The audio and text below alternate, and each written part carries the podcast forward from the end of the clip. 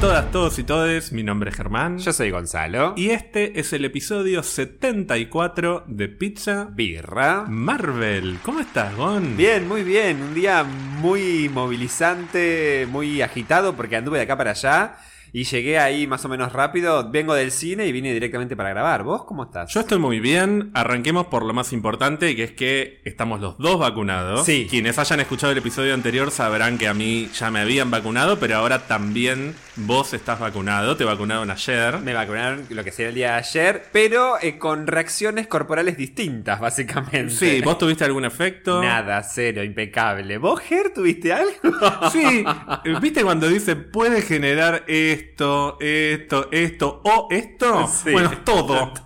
todo. No, para mí se olvidaron de agregar a una tercera lista y te dio también eso. Sí, el miércoles vimos el episodio de Loki, grabamos y cuando estábamos terminando de grabar yo te dije, no, bueno, pues ya estoy un poquito cansado, me parece que la vacuna un poquito me pegó. Al otro día, fiebre 40 grados, dolores musculares, un- unos calambres en el pie izquierdo que se me retorcían todos los Ay, dedos. que no- eso cuando me lo dijiste dije, ay no, por favor, los calambres. Pero se veía, o sea, vos no sabés lo, impresionante que es ver los dedos todos Ah. retorcidos, como parecía que estaba por explotar el pie. El día de estreno de la viuda encima. El día de estreno de La Viuda, a las 8 de la noche teníamos que ir a ver la película y a las 3 de la tarde yo estaba teniendo una fiesta líquida en el baño. No Sí. quiero ser eh, muy detallista, pero era muy desagradable. Sensación fea en la boca. Algo como un metálico, sabor- dijiste. El sabor metálico característico de, de los cuadros gripales o de angina, faringitis, que sentís que tenés algo en la garganta. Sí. Mucho mierda, Gonzalo, básicamente. No, y aparte tratando de, de definir si me daba o no me daba la temperatura, porque puro paracetamol todo el día, logré estabilizarme en 37,3, 37,4. Era más o menos la media que manejaba a las 7 de la tarde. No estaba en condiciones de pasar por el examen de termómetro del cine. Encima son dos, porque para entrar al shopping después para entrar al cine. Y el límite es 37.5. Digo, en todo ese viaje, trayecto, te subía eh, un, un- un grado más o un 0, grado más este, el- eh, la temperatura y cagaste. Vos te habías vacunado a la mañana. Yo me vacuné a las 10 de la mañana y teníamos, bueno, entradas para las 8 y 20 de ese mismo día.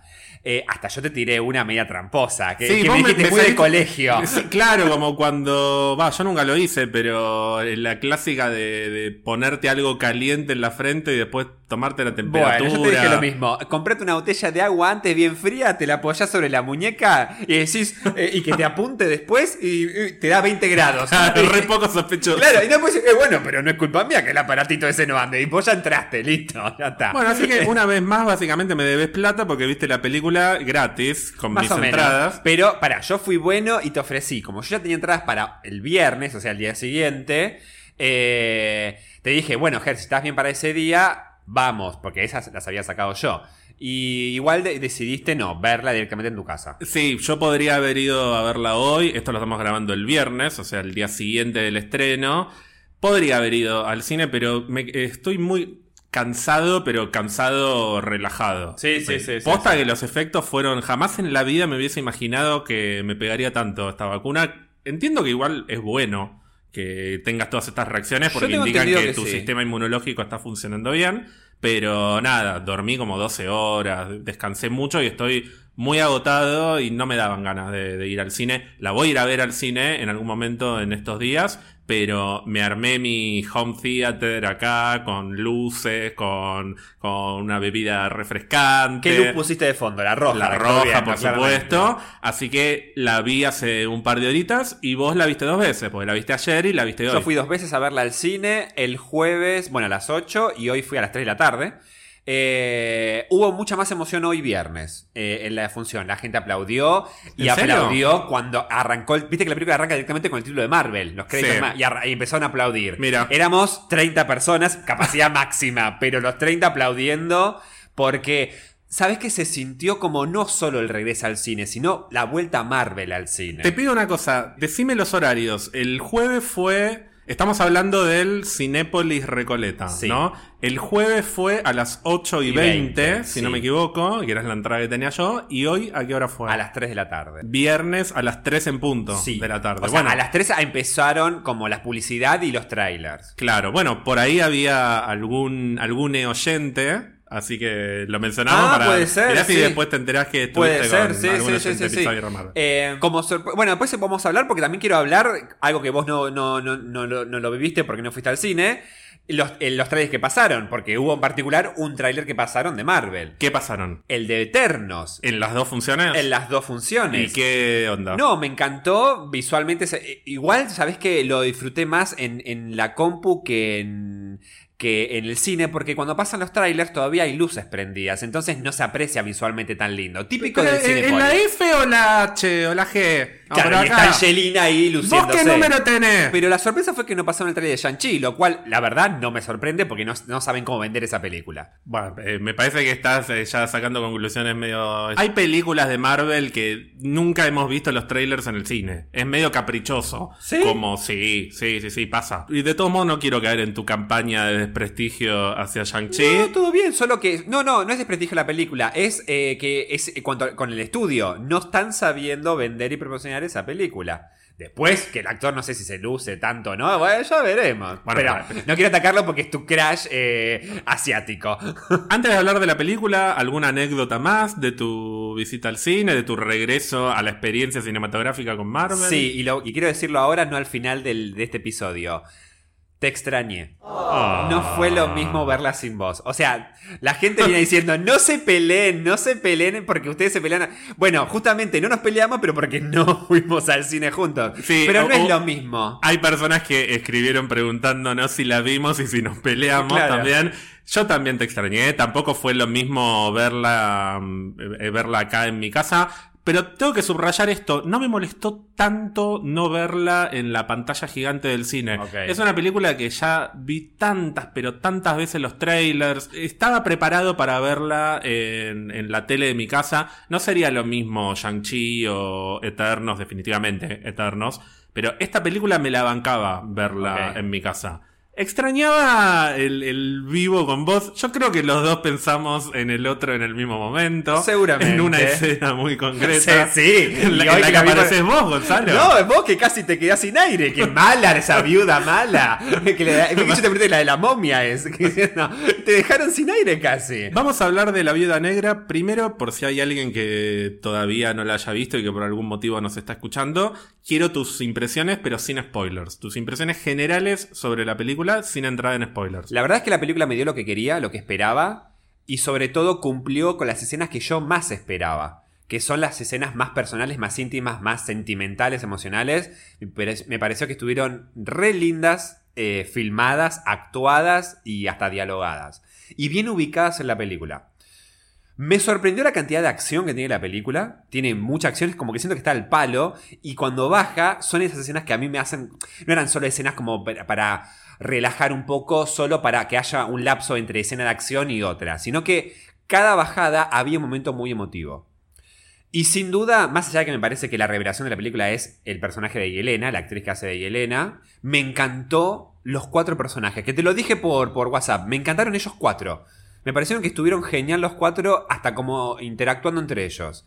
Siento como que estuvo muy bueno el casting que hicieron del Guardián Rojo, de mm, em, Melina, ¿era? Me- Melina. Melina y de Yelena. Ah, y del gordo malo, este malo, que si bien puede ser como tal vez un clásico malo, así como abusador, qué sé yo, me pareció que estuvo muy bien interpretado para que te dé rechazo. Me dio mucho rechazo en la pantalla y logró me- cre- creerme de que ese hijo de puta merece morir. Después vamos a hablar un poco más en detalle de ese personaje, pero yo tenía pensado decirte lo mismo, rechazo. Rechazo. Siento un rechazo hasta físico. Sí, sí, como, sí, sí. Como cuando le habla eh, muy cerca. Bueno, no, no entremos Sí. mucho en detalle. No hay mucho más para hablar sin spoiler, la Sí, verdad. Vamos a hablar de principio a fin de la película, así que si por algún motivo hay alguien que todavía no vio la película, a partir de este momento hablamos 100% con spoilers, alerta de spoilers, que se vayan y vuelvan cuando quieran. Por empezar, te doy igual mis impresiones. Dale. Coincido con todo lo que, con todo lo que vos dijiste. Fundamentalmente en la relación entre ellos cuatro.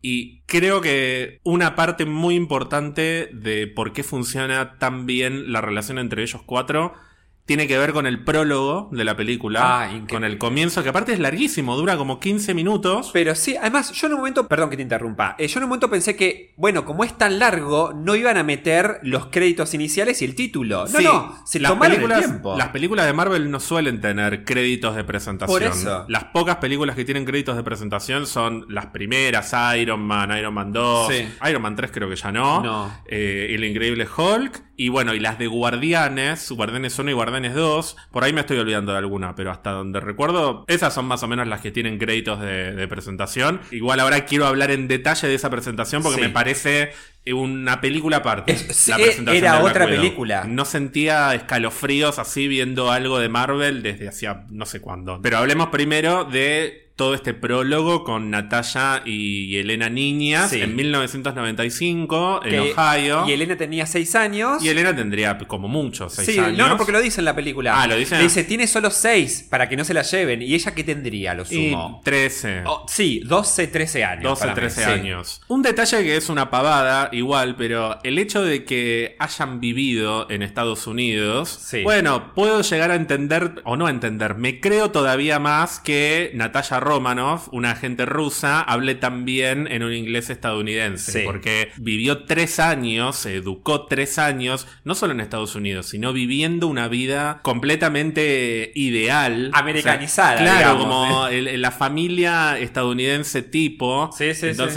¿Cómo no camuflarte bien con los Estados Unidos, Sí, con sí, el sí, sí. oeste? No, y además digamos? a una edad en la cual eh, absorber los idiomas claramente se sabe, mucho más fácil que tal vez aprenderlo de más grande. ¿Qué te pareció toda esa escena de introducción visualmente? Las primeras escenas en que ves cómo interactúan como hermanas, o la escena familiar que te plantean. Toda esa secuencia a mí me pareció hermosa. Me pareció dulce la introducción de Natalia. Hay algo que, que me gusta mucho y que es que nosotros venimos hablando desde hace rato de el misterio detrás de Natalia y cómo está bueno no saber tanto sobre su pasado porque cuanto más sabes menos Sí. misterio tenés y acá descubrimos más de lo que habíamos descubierto hasta ahora pero Fíjate la diferencia entre Natalia y Elena. Como cuando llega Alexei, el Sí. guardián rojo, y dice, se terminó y nos tenemos que ir. Y le dice a las hijas, ¿se acuerdan que alguna vez les dije que nos íbamos a ir en una aventura? Y Elena le dice, ¡ay, qué bueno, una aventura! Y Natalia sabe que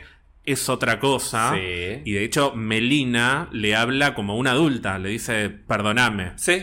Y Natalia no quiere volver a la habitación roja. Exacto. Porque Natalia ya tiene un pasado como viuda. Te das cuenta en pequeños detalles también como la reacción de Natalia cuando Yelena se cae al piso y se golpea la rodilla. Que la va a curar, la, la va como a proteger a su hermanita, que es como sí, sí, su sí, mundo. Y cuando llega Melina a curarla y le dice, ay, ¿qué le pasó a mi chiquita? Como la trata como una hija re chiquitita, ya ahí Natalia la suelta a la mierda y se va a macarse. Sí, sí, como sí. que vive una vida como de niña adulta.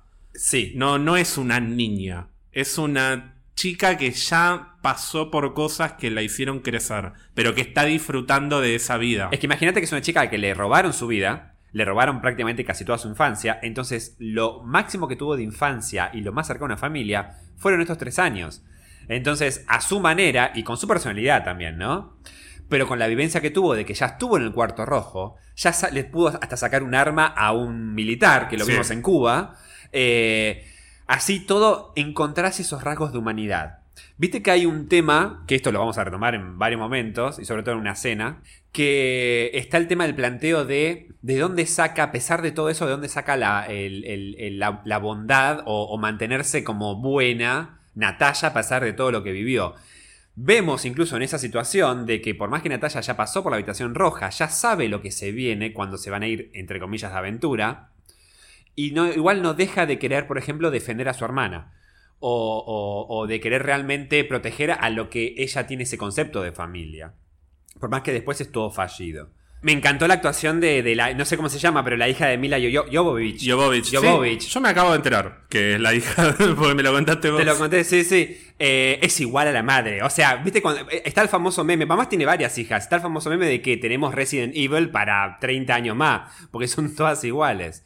Eh, me encantó, por ejemplo, la escena, perdón que me estoy adelantando un poquito, pero cuando está en Cuba, cuando apuntan los militares para proteger a Yelena, me encantó como me lo recreo de que les va, los va a cagar a tiros si la tocan. Sí, porque yo creo que la diferencia central entre Natalia y Elena en todo este prólogo es que si bien son dos chicas muy chicas, Natalia ya perdió toda la inocencia. Sí. Mientras que Yelena sigue siendo inocente. Y Elena todavía era una nena inocente para cuando pasa esto. Este es el comienzo de la pesadilla para Yelena. Mientras que Natalia ya pasó por cosas que al día de hoy seguimos sin saber cómo fueron exactamente. Y por eso me gusta que mm, incluso aunque nos hayan mostrado parte de sus orígenes, seguimos sin saber la mayor parte de su historia.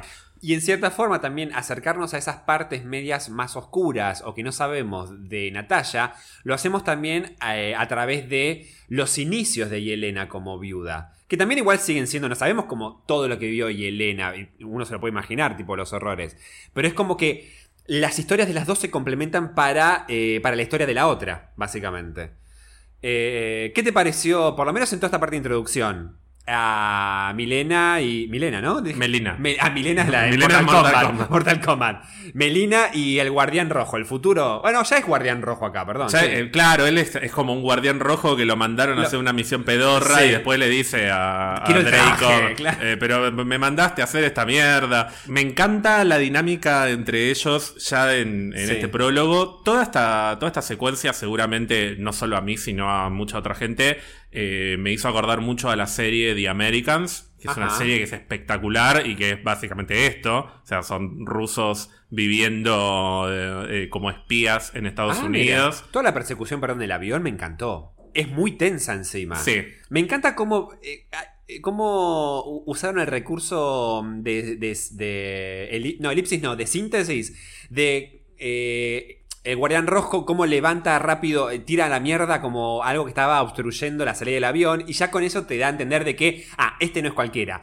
No hace falta que en ese momento expliquen el, el origen del guardián rojo para decir, ¿y cómo se banca estar arriba de un avión? Claro, Me encantó esa síntesis, como diciendo, listo, este es algo que ya veremos qué es, digamos. ya me estoy riendo porque me, me causó mucha gracia más adelante cuando le dice, mueve el culo, super soldado. Claro, que es muy. que eso que- no, y después él mismo le dice: Fui el, único, el primer y único super soldado de la Unión Soviética. Y así me pagaron, metiéndome preso. Pero bueno, toda esa, toda esa secuencia de prólogo me pareció, eh, me pareció espectacular. Me pareció la, eh, la mejor manera de introducir una, una película sobre los orígenes de la viuda y sobre la familia, entre comillas, Sí. de la viuda. Porque es entre comillas, no fue una ficción para los cuatro. La que más se lo creyó fue Yelena, Sí. claramente, por eso es la que aparece más dolida por el tema, por, por Sí. la pérdida de su familia a lo largo de toda la película. Pero en todos, en los cuatro, algo les afectó. A los cuatro les afectó, pero Natalia sabía que era una ficción esa familia. Sí. Esa es la diferencia entre ellas dos, Sí. o una de las diferencias. Y eso es lo que me parece tan interesante, que no es el origen de Natalia Romanoff este, es el origen concentrado en el pequeño momento, que fueron tres años, en los que Natalia tuvo lo más parecido a una familia.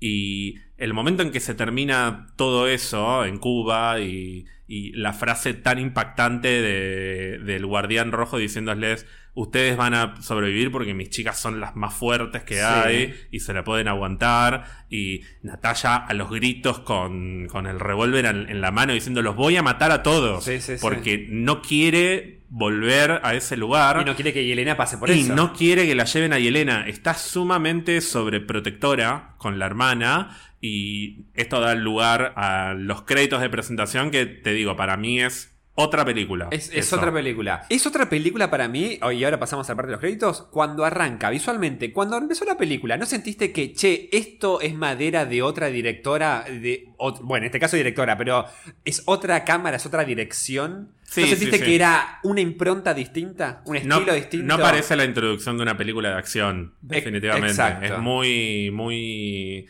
eh, de cine independiente. Exacto, Bueno, sí. el, el detalle. Hay, hay dos elementos que son retomados al final de la Sí. película. Uno es el silbido entre ellas Sí. dos, que me, me gustó mucho, como lo retoman después. Y después el, el- el que es más evidente en términos visuales, que son esa, Claro, sí. las luciérnagas. Sí. Que están ahí, no explican, eh, no, no- no tienen una asociación a algo puntual, pero están muy presentes al principio y al final. La bioluminiscencia esa, no sé, si te lo no sé si lo estoy diciendo bien. ¿No te hizo Eso como Yelena, la, Sí, que- la, la bio- biofísica. ¿No te hizo acordar por un segundo a Thanos con el chasquido? A- Por, a mí por un segundo me hizo pensar en eso. Pero después igual lo asocié más a un concepto de... eh, me parece que tiene que ver con asociaciones de la historia. Tal vez no tiene nada que ver, no te va a aportar nada. Pero el silbido y esos recuerdos luminosos... Uno los asocia a recuerdos, a nostalgia. Y tal vez, y Elena se queda con eso. Porque básicamente, más allá de que, bueno, no voy a. no me lo voy a pasar al final. Pero digamos, la gran. La posta está pasada claramente ahí, Elena. Entonces, te, justamente el cierre está con el silbido y las luces estas se iluminan. Ah, no son luces, es como esta.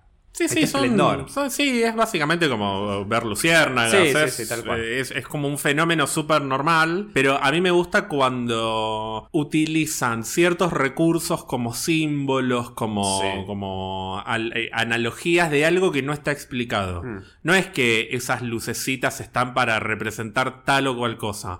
Cada uno le pone el significado que quiere. No sé, uno puede decir, y en la oscuridad puede aparecer la luz, de Claro. cualquier cosa. Sí, sí, sí, pero sí. El, el sentido lo completa el espectador y no hay una respuesta correcta. Es simplemente un detalle visual que está asociado a un momento concreto de la infancia de Natalia, en que evidentemente a ella le, le pareció lindo eso que estaba viendo y un par de horas después todo eso se destruyó. Exacto. Sí, distinto a, tal vez a cuando emplean símbolos más concretos y materiales, como poner el escudo. Claro. O, o una, una escena concreta. Sí, ha- hablemos de la escena, los créditos iniciales, que la mencionaste antes, que para vos te pareció otra película. A mí me pareció sumamente cruda y Sí. viol- la, la imagen de, de las Nenas. armas, Sí, sí, oscuridad, nenas gritando y llorando, mirando a cámara y que de repente aparezca el título Black Widow. Sí. O sea, no solo el, hecho de, de que todos los créditos son así, sino el contraste entre esos dos planos concretos. El plano de las nenas llorando y mirando a cámara y el plano con el título Black Widow. Es como, esto es la viuda negra. Son nenas arrancadas violentamente de sus familias o de, o de lugares eh, sin sus familias, pero violentadas, eh, tratadas como animales, corriendo, algunas medio semidesnudas, las imágenes de, de los peluches en el piso, Sí. todos manchados. Con el otro diciendo "Des- descarten a las que no sirven Sí. y llévense a las otras. Natalia desesperada por proteger a Yelena. Y llega un momento en que se pierden todas entre todas. Sí. Me hace acordar, por ejemplo, The Handmaid's Tale tiene algunas escenas así en las que ves como a las mujeres, eh, a, las que se van a convertir en criadas, las llevan como ganado y golpeándolas. Me pareció muy similar a, escenas de The Handmaid's Tale, que es una serie súper adulta y súper cruda. ¿Sabés qué? Dato de color. Eh, no lo había entendido la primera vez que lo vi, pero hoy que la fui, la volví a ver. Vos sabés que cuando antes de empezar una película te ponen eh, apta para. O sea, la, la calificación de la película decía para mayores de 13 años con restricciones. Es muy raro que una película de Marvel tenga restricciones. Te- a lo sumo te ponen ATP o mayores de 13. El título, la aclaración de con restricciones. Y quieras o no, una escena, por más que son segundos y flashes de, de- de fotogramas así, la va a ver un chico, tal vez un, chiquito acompañado de un, de un adulto, y no es lo mismo. A un nene de 6 años le puede dar miedo esa escena. Sí, sí. Pero mucho miedo. Ah, Estoy pensando en, en yo llorando viendo Jurassic Park a los 7, 8 Bueno, años. ay, sí, yo con el, sí, con el Velociraptor, boludo. Pero es que es ese, ese estilo de escena, con Sí, oscuridad, sí. gritos, luces, eh, que, que no entendés bien lo que está pasando, pero mucha violencia. Mucha violencia, aunque no se vea nada, eh, o sea, escenas de violencia explícita y hasta por ahí nomás, porque ver a, a los tipos empujando a esas nenas es violento. Sí, sí, sí. Pero si ya fue violento hasta el momento en que está. eh, Melina tirada, viste, en Cuba, y está Natalia y Elena ahí, y un, y un militar la corre a la mierda. Sí. Una, me acuerdo que una mina, ¡ah! y dijo en el, en el- como, como diciendo, así ya las tratan, ¿entendés? Lo que pasa que Son cosas. lo que pasa, claro, son cosas. Lo que pasa que todavía esos planos había color. Estás en Cuba, era pleno paraíso, básicamente. Los créditos iniciales es oscuridad absoluta.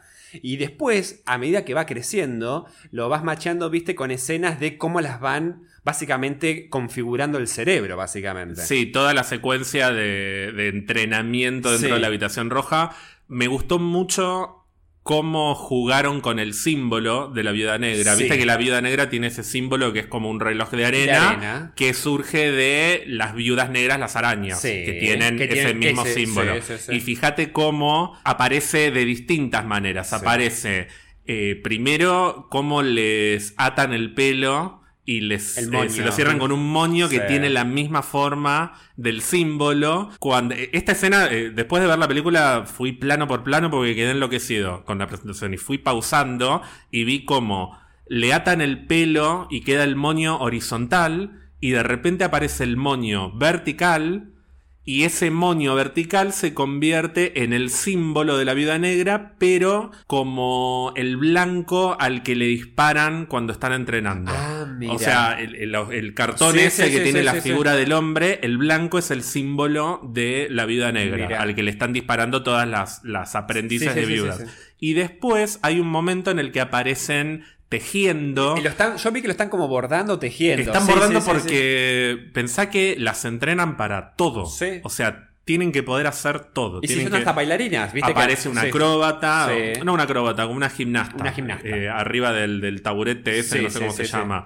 Y en el medio de eso aparecen como bordando, tejiendo y tejen el símbolo de la viuda, que el tejido también me remite a una araña, También. obviamente. La idea de que pueden con sus manos y con su cuerpo hacer básicamente todo y tejer lo que necesitan. sí, sí, sí, Tiene eh, imágenes visuales que simbólicamente me parece que están buenísimas. Aparecen chanchos. Inmediatamente después de que aparecen los chanchos, aparecen las nenas a las que les están marcando en la frente, digamos, en la cabeza. Les están haciendo una línea como que les van a intervenir en el cerebro. Que Sí. claro, después se entiende eso. Es una especie de, de adelanto De de, adelanto, que con cual. los experimentos de Melina después pudieron manipular los cerebros de las viudas. Lo que pasa que es un adelanto de lo que vemos después explicado, pero también es una comparación en el sentido de que los tratan como animales. Exacto. Y como, como diría eh, Severus Snape, como cerdos para el matadero, básicamente. Exactamente. Es, es- es eso. Venimos de verlas eh, en esos tanques Sí. desde los que los movieron, esos, eh, como esos containers, Sí. y vemos esos chanchos que básicamente son eso, ellos Sí. son animales a los que,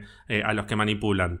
Vemos distintas escenas del villano de la película, que es Dracov, con Clinton. Clinton. Lo que me gusta es que se, se corren de, de esta idea de la Unión Soviética. Sí. Básicamente, este tipo Dreykov, que claramente era de la Unión Soviética Sí. en su momento, jugó para todos. Sí. Jugó para Clinton, no jugó solo para, no sé, Trump. ¿Entendés? Claro. Jugó para Clinton, para un demócrata. Jugó para Bush, porque aparece con Condoleezza Rice. Sí. Jugó para Putin. Hay una imagen de una viuda en Venezuela. Sí, hay una un bandera de. Venezuela. Claro, parece, como ¿no? diciendo, es una idea de las viudas intervienen en todo tipo de conflicto sin importar el partido político, sin importar la ideología. El tipo mueve los hilos de presidentes, de gobiernos, de dictadores. Él lo dijo, eh, ponen y sacan reyes, hacen caer imperios, o sea, y lo han hecho, no sabemos desde hace cuánto. Lo que pasa es que eh, los servicios, ah, también lo mencionaba, este que en un momento dice, también si quiero, mañana eh, tal el, precio del petróleo, el dólar cae, o si quiero, eh, mañana una cuarta parte de, la humanidad se muere de hambre. Es como que tiene mucho control. Siempre desde las sombras. Sin adelantarnos demasiado en, las escenas que tiene más adelante, este personaje Dracov, ¿qué te pareció? ¿Te esperabas que el villano de Black Widow fuese un personaje como, como este? Mira, la verdad que yo me esperaba una, una película en la cual el villano fuera netamente físico. Para eso, justamente, eh, Taskmaster. Taskmaster. Ta- Taskmaster. Y me gustó el giro que le dieron en cuanto a que eh, la confrontación física está de sobra, digamos, eh, en lo que vimos de la viuda. Ahora lo tenemos como al palo todo el tiempo. Pero así como lo que más me gustó fue la parte emocional, las escenas más emocionales, eso tiene que tener alguna repercusión en cuanto a alguien que tiene que ser un enemigo psicológico. Alguien que claramente le, eh, le pegás tres cachetazos y le ganás. El tema es que tiene que ganarte de otra manera. El tipo es muy peligroso y no porque es un villano o tiene el suero del super soldado, sino porque el tipo mueve hilos a nivel mundial, pero además tiene control psicológico mental eh, y, básicamente roba vidas. Entonces el tipo es dueño de tu vida, hace lo que se te canta. Me gustó porque al final termina siendo un villano que tenés que destruir desde las profundidades de vos mismo, hasta como que te replantea tu propia esencia, básicamente. Muy superficialmente, ¿no te hace acordar a otra relación entre villanos de una película previa del ¿El MCU? ¿Villano o el- eh, este tipo de, de antagonismo entre héroe y villano? El hecho de que tenemos un Dracov y un Taskmaster. ¿No te hace acordar a otros dos villanos de una película previa? Lo pienso mucho en la manipulación, en lo que podría ser eh, el varón Simo, y tal vez el brazo de confrontación física es eh, Soldado Invierno. Yo te iba a decir Alexander Pierce y el Soldado de Invierno. Ah, bueno, también, sí, puede ser. sí, Pero sí. la diferencia entre ellos, me parece, al margen de que claramente Winter Soldier y Taskmaster son como dos músculos. Sí, tal cual. Alexander Pierce es un tipo que claramente es muy calculador, claramente es peligroso, pero siento que no es personal. Nada de lo que hace él es personal y no se mete con lo personal, digamos. Es decir, es un tipo que es maquiavélico, Mm. pero mantiene una distancia siempre. Él tiene sus intereses, tiene su objetivo y hace lo que tiene que hacer y punto. Mientras que este tipo, si bien las trata a todas las viudas como cosas, es invasivo, se mete con, con su, con la intimidad de ellas, es básicamente un tipo que las violó en todo sentido, Sí, en sí. sentido físico, en sentido emocional. Pensá en la confrontación entre la viuda y Alexander Pierce y la viuda y Dracov al final. Alexander Pierce es un tipo que está ahí con su copa de champagne y su celular y habla y explica sus planes y, y punto. Este tipo es invasivo. Sí. Le habla, le, le respira en, en la cara. Te das cuenta de que hasta su último minuto de vida estuvo invadiendo los cuerpos de estas personas. Sí. Y eso, eso es lo que me parece tan desagradable. Representa simbólicamente algunas, solo algunas de las peores cosas por las que tuvo que pasar Natalia en su vida. Por eso me parece que está tan bueno que el villano de la película sea él, porque es una, una especie de materialización de todas las personas que invadieron el cuerpo y, la vida de Natalia. Yo creo que sintetiza o representa tal vez lo peor o las peores cosas que puede llegar a expresar el ser humano, me parece. Porque es verdad lo que decís, lo de Alexander Pierce no es personal, es un objetivo horrible, pero digo, es un obje- objetivo colectivo. Él quería que Hydra como, como sociedad dominara el mundo, pero digo, él no se pensaba como solo Hydra, es Hydra por encima de, eh, hasta tal vez de sí mismo. Y no tenía nada personal con nadie, solo que el objetivo de Hydra tenía que ser el supremo. Este tipo se adentraba las- en las vidas de la gente y se hacía cargo de irrumpir la vida y violártela, rompértela. O sea, robarte tu propia vida y de cada una de las chicas. Fíjate, perdón, me adelanto, pero fíjate la frase con la que básicamente termina. O una de sus últimas frases, que es la de. eh, básicamente yo muevo todos los hilos, qué sé yo, y lo hago a costa del recurso que más abunda en el mundo, que son las chicas. Es un recurso para él. Sí, sí, la- básicamente son cosas. Son Trata cosas, a las mujeres como claro. cosas. Mientras tiene esa discusión con. Va, discusión, ese enfrentamiento con Natalia. Entonces, el tipo se lo toma personal. Disfruta. Él, él, pues fíjate, Sí. lo vimos. Él elige personalmente quién se queda y quién se va.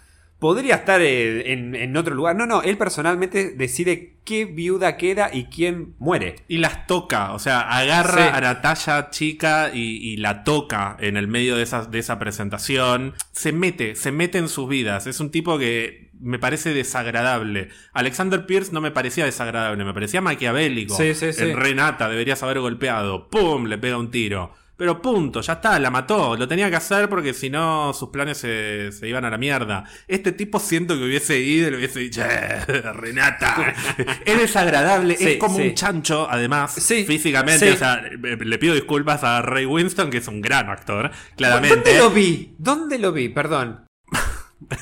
Hace una semana grabamos un episodio en el que te conté que Ray Winston seguramente lo ubicabas de la quinta de Indiana Jones como el compañero de Harrison Ford. Sí, que tampoco me caía bien. Ay, gracias, Ger. ¿Estás seguro que no te hizo efecto la vacuna? ¿No estás perdiendo la memoria? No, eso ya la tengo perdida desde antes. Perdón, te interrumpí, vas a decir. Pero el tipo, no, no estoy diciendo que Ray Winston sea un chancho desagradable. Él mismo pone su cuerpo. Sí, sí, sí, sí. Él se para como si fuese un chancho que le respira a Natalia en, en el oído como un chancho. Es desagradable. Se, Cómo se ríe. ¿Cómo? sí, sí, Es sí. Por eso, o sea, no es una cuestión física. Sí, Estoy hablando. De, de su, de su interpretación. El tipo actúa de una manera desagradable. Hasta a Taxmaster después le habla antes de sacarle el casco. Es un tipo que me parece muy desagradable y me parece un gran acierto como villano de la película. Sobre todo porque toda la película fue promocionada como Taskmaster, una batalla Taskmaster, entre claro. Natalia y Taskmaster, que creo que es una intención que el músculo de la película no sea más que uno de tantos recursos que tiene el verdadero villano, que es más conceptual. Es la idea de una organización que manipula y arruina la vida de estas chicas y que está liderada por, por esta persona. Se metieron con, con temas muy crudos, muy reales, como la trata de personas, la violación física, psicológica, el acoso. eh, y hasta el, avasallamiento tal vez de, los rasgos eh, del hombre sobre la mujer más horripilantes eh, y culturales a, que venimos arrastrando. Digo, no pensé que iban a profu- profundizar tanto en eso. Me parece que el, el, el open, digamos, la introducción de la película y los créditos iniciales, por más que fueron créditos, digo que sintetizan una, una de, las, de las realidades más horribles que se vive incluso hoy en día. Me pregunto mi duda, que no sé, claramente no creo que tengas respuesta, pero digo, ¿esta idea ya estaría originalmente?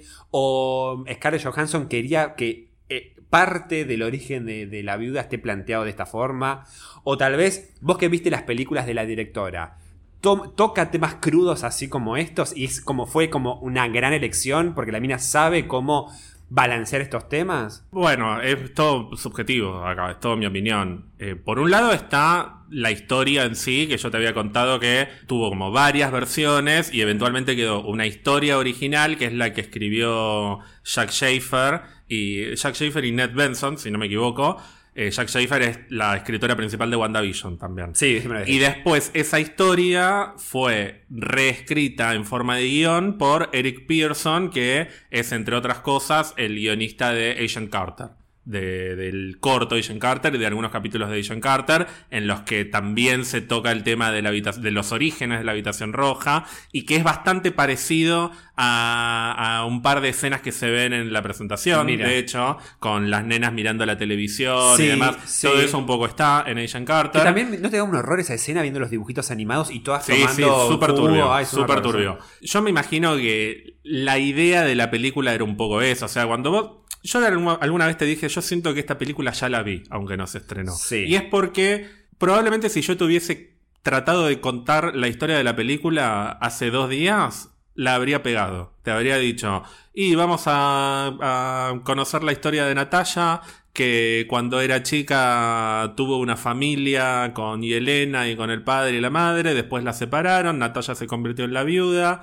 Eventualmente Natalia se reencuentra con Yelena, intentan encontrar la habitación roja, para eso lo liberan al guardián rojo de la cárcel, porque está en el tráiler que lo están liberando. Ah, claro, yo no vi nada de los trailers, por eso. O sea, te das cuenta que es una cárcel gigante, se reencuentran con la madre, eventualmente van a la habitación roja, está Taxmaster persiguiéndolos, se descubrirá la identidad de Taxmaster, seguro que alguno, eh, alguno es traidor, ahora vamos a entrar en detalle sobre quién pensaba yo que iba a ser eh, traidor o traidora.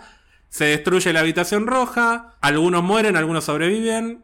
Natalia descubre o redescubre el concepto de familia y decide ir a ayudar a su otra familia, que son los Vengadores.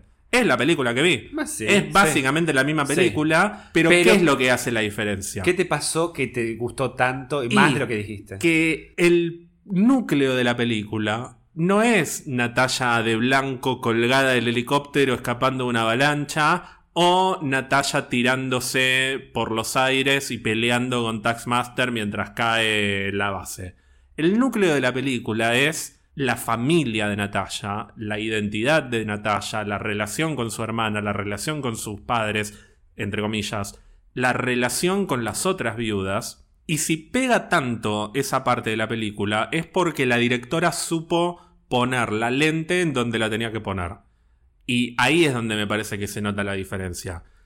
La decisión de poner una presentación a los 15 minutos de la película, yo entiendo que es una decisión de la directora. Sí, claramente. Porque la película podría haber transcurrido sin créditos y haber terminado con unos créditos estilo Marvel y hubiese sido básicamente la misma película. Pero la idea de contar una historia, la historia de la viuda negra, que es la historia que todos más o menos nos imaginamos, porque cuando vos hablas de una espía rusa que, la- eh, que creció en la habitación roja, es más o menos eso. Sí, sí, sí, Pero la directora lo cuenta en esos 30, eh, minuto, y, eh, minuto y medio más o menos que dura la presentación, lo cuenta con su mirada, con sus ojos. Y, y vuelvo a la justaposición entre el plano de las nenas gritando y llorando y el título Black Widow.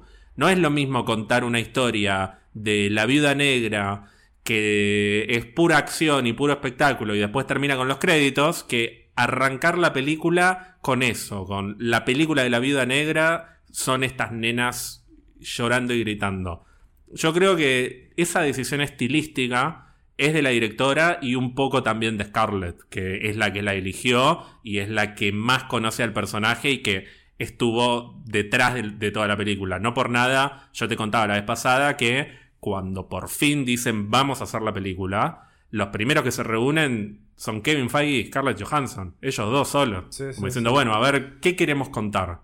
Y Scarlett seguramente debe haber dicho, me gustaría poner el ojo sobre, por ejemplo, lo que significa que una nena de 8 años sea arrancada violentamente de, su lo que ella entiende como vida normal y que la sometan a todo tipo de violaciones y de situaciones violentas. Eso es una decisión de historia y de mirada sobre cómo contás la historia, que yo creo que es Scarlett y que por muchos motivos debe haber sentido que Kate Shortland lo podía retratar bien. Yo te contaba que Lore, la segunda película de Kate Shortland, gira en torno a una chica de 16 años, ponele, que es la hija de un general nazi Ajá. que en 1945 se viene abajo por completo el régimen nazi, Alemania está invadida por franceses, por ingleses, por estadounidenses, es todo un, un caos.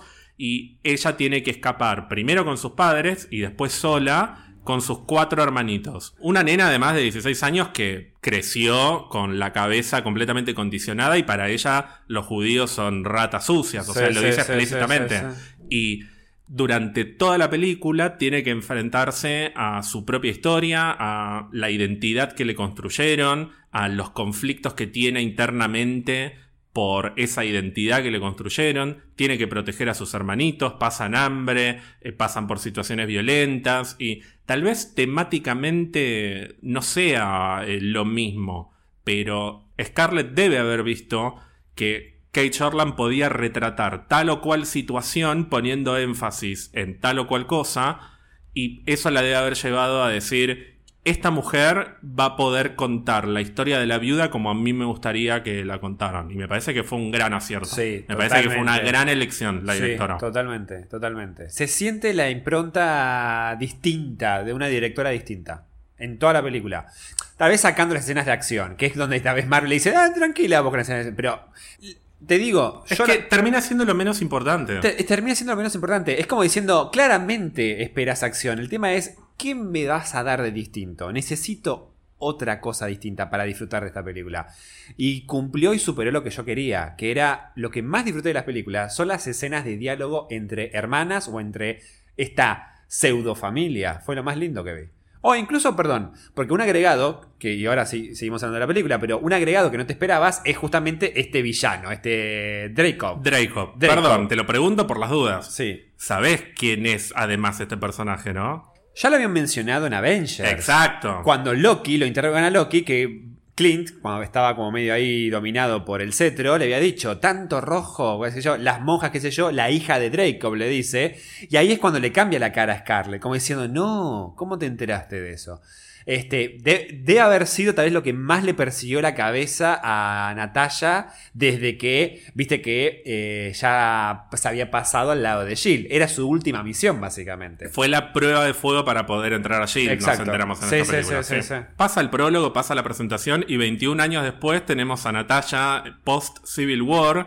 Me encantó esa introducción con el. Me sale General Ross, aunque es el, El secretario, el secretario Ross. El secretario que Ross. está viejo, pobre. Y, y- y ella le dice diciendo, pero ya, Ya pero, tenés no. Dale, cálmate, anda a tu casa. Quiero tus impresiones sobre esa escena. Me gustó porque te juro que me estaba creyendo de que, uy, ahora. Yo bueno, también. yo dije, uy, se viene la escena de acción, como diciendo, che, tanto drama, tanta cru- eh, crudeza. Ahora, ahora como siento como que Marvel le dijo, bueno, ahora hay que meter una escena de mucha de acción porque la gente quiere. Y para mí fue como. ah, eh, troleo. Para mí fue como troleo, así, al- como diciendo, eh, mirá cómo se viene. y no. Porque es la viuda negra. Es la viuda. Ya está 40 40 pasos adelante. Aparte no tenía necesidad de llamarlo y decirle, pero es como, dale, No, dale, no. te vas a, vas a pasar vergüenza. Pero no, pero me gusta porque eh, no sentís como que decís, che, es la viuda, pero a, a veces no te olvidás de que es la viuda, ay, ¿qué va a pasar? Y en realidad es... No sentís como que hasta la viuda está encima por delante del espectador, no solo de la situación. Es que cuando yo veo que eh, el general Ross está entrando con todo ese ejército a la estación y la veo a ella en el baño, yo digo, fíjate cómo ahora se va a tener que enfrentar a Claro. 500 personas y está re tranquila Sí. porque sabe que los va a poder vencer. Las bolas, no está, está en Noruega. Está en Noruega, está sí, en sí, otra parte del mundo. Eso me, me pareció una, una introducción muy boluda, pero muy eficiente Para- recordarnos que la viuda siempre está adelante. Sí. No importa de quién. Tal cual. Siempre está adelante de todos. ¿Te acuerdas lo que lo decíamos? Que sobre todo los rusos lo supieron rescatar bien. eh, eh, a nivel de, de cámara, que cuando pelea la viuda parece que la cámara no alcanza, Sí. que parece que siempre está como atrás de, lo- de la siguiente acción que va a hacer. Bueno, esto es básicamente lo mismo, solo que no en acción, sino en, en, en- en- en respuesta o en, o en plan, básicamente, en estrategia. Yo cuando la vi en el baño, yo le veía más cara de... "Jo", como diciendo, yo sé que me puedo hacer cargo de estos, de estos 10 tipos, pero como que la vi como que qué paja tener que pelearme con estos tipos, no quiero saber más nada de pelear, como que diciendo, uy, los va a hacer mierda, pero como no la vi con ganas de pelear. Claro, la otra ya estaba, se había despertado, seguro recién, estaba dormida, entonces estaba como, yo la vi igual como, como, la vi triste, igual en esa escena Agotada. agotada. Y igual se toma el tiempo de decir, no, yo creo que el llamado pasa básicamente para decir, no me hinches las bolas, no me sigas y está todo bien.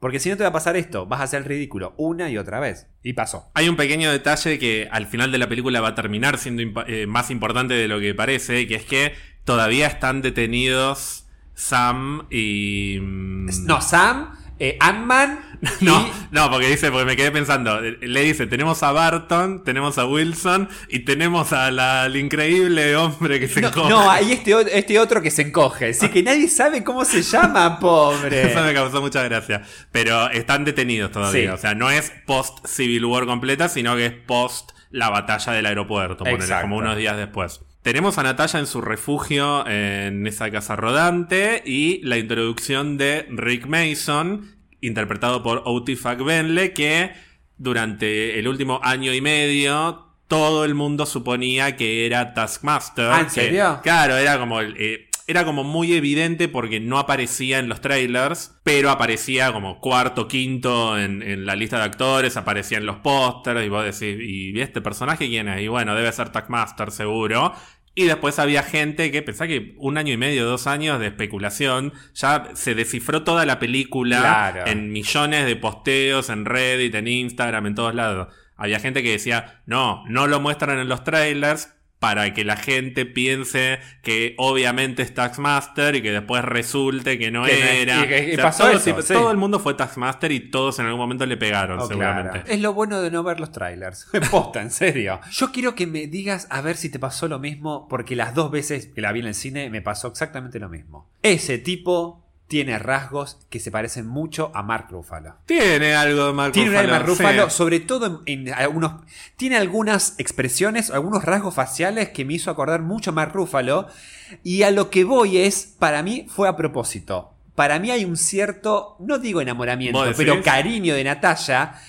Porque lo hace, le hace acordar a Bruce Banner. Sí, igual te dan a entender que es una persona de su pasado, que Sí, estuvieron, sí, que es como un ex, entre comillas. Es un ex agente de S.H.I.E.L.D. de Ah, no sabía No eso. sé si lo mencionan en la No, en película, pero momento, es no. un ex agente de S.H.I.E.L.D. De hecho, en los cómics es un agente de S.H.I.E.L.D. Mira. Sí, no lo pensé, la verdad. Ahora que lo decís, sí, tiene- no me parece que sea parecido a Mark Ruffalo. Me parece que es el tipo de persona... Míralo, sobre todo cuando lo va a levantar en el tráiler y que hay un poco de sombras, es Mark Ruffalo. Tiene como esa cosa de tipo que es más o menos común. Sí, y es bueno, es sensible, es así. Es, es como, claro, como que puede resultar atractivo sin ser un. un ah, mirá, como. qué Ah, igual le redoy, eh. Es como. Y bueno, Es pero es, co- chongo. es como muy. Sí. A ver, está bien, pero es atractivo, pero no porque tenga un buen cuerpo Ah, necesariamente. no, no, no. independientemente de si lo tiene o no.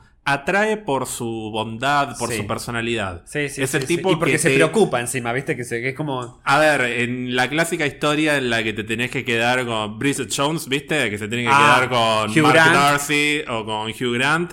Y es el Mark Darcy. este. Claro. Y después tenés un Chris Evans que es más eh, Eh, Hugh, Hugh Grant. Grant, claro. Como la conversación que tienen el Capitán y, y Bruce Banner en Ultron. Que básicamente Claro. son el- el- los dos hombres de la viuda. Uno es más chongo y el otro es más el que se compra su corazón. Claro. Sí, tiene ese estilo de, de Sí, persona. sí. Puede ser. Sí, no sé si fue intencional igual, pero. Sí, re. Pero me gusta, me Re, gusta. re. ¿Cómo te cayó ese personaje? A lo largo de la película, digo. Bien, bien. Lo que pasa es que fue más un recurso para que ella pudiera tener un helicóptero. Claro. Me pareció gracioso que jugaran con esto de esto me conseguiste. No, Sí. no tenían- Y bueno, ¿qué querés? Aunque al final después termina, termina cumpliendo. Eh, Perdón, el- el- me readelanto. Pero digo, lo que le consigo al final es un Quinjet. Es el Quinjet Es- que después usan en Infinity War. Ah, claro. ok, porque- Ahí entendés por qué tienen un Quinjet. En... Nos vamos a tener que adelantar. Lo lindo de esta película y del final de la película es que insisten con subrayar lo importante que es la viuda negra para los Avengers, aunque no lo parezca. Sí. Cuando pensamos en Infinity War, a todos se nos viene a la cabeza el tren que pasa Y y el capitán, entra y después viene la viuda ayudándolo, pero lo salvó el Capitán América o Sí, Steve sí, Rogers, sí, sí, acompañado por. Aunque la realidad es que no hubiesen tenido ese Quinjet para rescatarlo si no hubiese sido por Natalia. De la misma manera que no estarían ahí si no fuese por Natalia, como nos vamos a enterar Que al final de la película. Claro. Me parece que este personaje de Rick Mason sirve para eso, sirve para mostrar sí, cómo sí, sí, sí. ella tiene recursos en todos lados, cómo se las puede ingeniar para vivir sola, porque toda su vida se preparó para estar sola. Está muy presente esto y sobre todo el contraste con Yelena, que Yelena es la que está más eh, aferrándose a la idea de familia, Sí. mientras que Natalia te da la impresión de que siempre estuvo preparada para vivir sola. Y de hecho lo dice en un momento. De hecho, Natalia lo dice en algún momento de la película. Funciona mejor sola. Pensando en los Avengers y en, en su otra familia y Sí, demás. sí. cosa que al final de la película va a cambiar. Tal Pero cual. Es un personaje que está preparado para vivir en soledad. Y es parte de su, como de su tragedia y del crecimiento del personaje hacia Infinity War y Endgame. Sí, lo loco es que decimos, salimos un poco de la viuda, hablamos de la viuda tipo como, como personaje o como rol en, en Avengers. Es verdad, cuando hablamos de los Avengers, tal vez siempre le damos un- un- un papel o una posición más secundaria o de atrás. No quiere decir que sea menos importante, sino que tal vez está menos expuesta. Pero me parece que justamente la viuda es- da ese aporte. Es ese personaje que, mirá todo lo que hizo y aportó para nosotros y para el equipo, pero que después decís, cuando no está, te das cuenta de lo que perdimos. Y es un poco también la escena de, después de la muerte de ella, la reunión de los cinco restantes que hablan en el lago ahí eh, recordándola. Pero fíjate cómo cambia la cosa de en, en Endgame, después de los cinco años, cómo ella toma la posta. Y tal vez deja de ser lo más viuda posible para estar liderando un equipo a lo que queda de su familia. Entonces es como que hasta tal vez deja su lado más de viudesca para, para, para... Deja las sombras, deja ese rol a escondidas que es de igual de importante tal vez que Iron Man o Capitán, solo que ella se maneja mejor en las sombras, digamos. Es donde más cómoda se siente. Y claro, y después sale a la luz teniendo que liderar, hablar con un mapache, con la capitana Marvel, que podría ser, eh, no sé, la destructora, qué sé yo, hablando con eh, Okoye, y, y ella toma la posta. Pero volvamos a la viuda. Tenemos ya a este momento la introducción de Elena. Tenemos la introducción de Yelena en Marruecos. ¿Qué te pareció esa escena? Eh, me gustó. Básicamente es como para mostrar de que, bueno, son viudas, qué sé yo. Eh, no eh, cuando la vi por primera vez no entendí de que, che, ese polvo rojo. eh, yo pensé que Yelena estaba cumpliendo una misión y en realidad estaba siendo como controlada como una más. Está cumpliendo una misión Claro. de la habitación roja para detener a viudas negras que se liberaron. Claro. Está tratando de recuperar el polvo rojo que libera a las viudas del control de la habitación roja. Me encanta que sea rojo el polvo. Para resaltar el rojo, que es el color predominante de la Sí. viuda. Sí, yo no me esperaba que Yelena hubiese estado controlada por la habitación roja. tal sí. cual, tal cual. Bueno, ahí le manda. eh, Le manda el polvo manda a Budapest. exacto. Rick Mason le lleva las cosas que tiene en Budapest a Natalia. Y Natalia no las revisa. En el medio hay una escena muy linda de Natalia viendo una película de James Bond, Misión Espacial, que es una película que, eh, de hecho, el villano está en una estación aérea, Ah. como la habitación roja. Así ¿Quién que era? una- Eh, ¿Roger Moore? Roger Moore, eh, sí, James sí, Bond. sí, sí. Que me gusta que se la sabe de memoria, Sí, sí. está tomando una cerveza, está como, como tranquila, me gustó esa escena. Y se queda sin luz, se va a buscar combustible para hacer andar el generador y Boom. tenemos la primera confrontación con Taxmaster. Opiniones. Yo te voy pidiendo opiniones porque yo son todas las escenas ya las vi en el trailer. Claro. Así que me, me interesa más tu opinión que, que viste como con más frescura todas estas No, lo que pasa es que si hemos hablado de escenas de acción, no, no terminamos más. Yo, te- yo tenía una pregunta para hacerte, que ya que arrancamos con esta escena, podemos hacer como una síntesis así como general, por más que después vamos al final.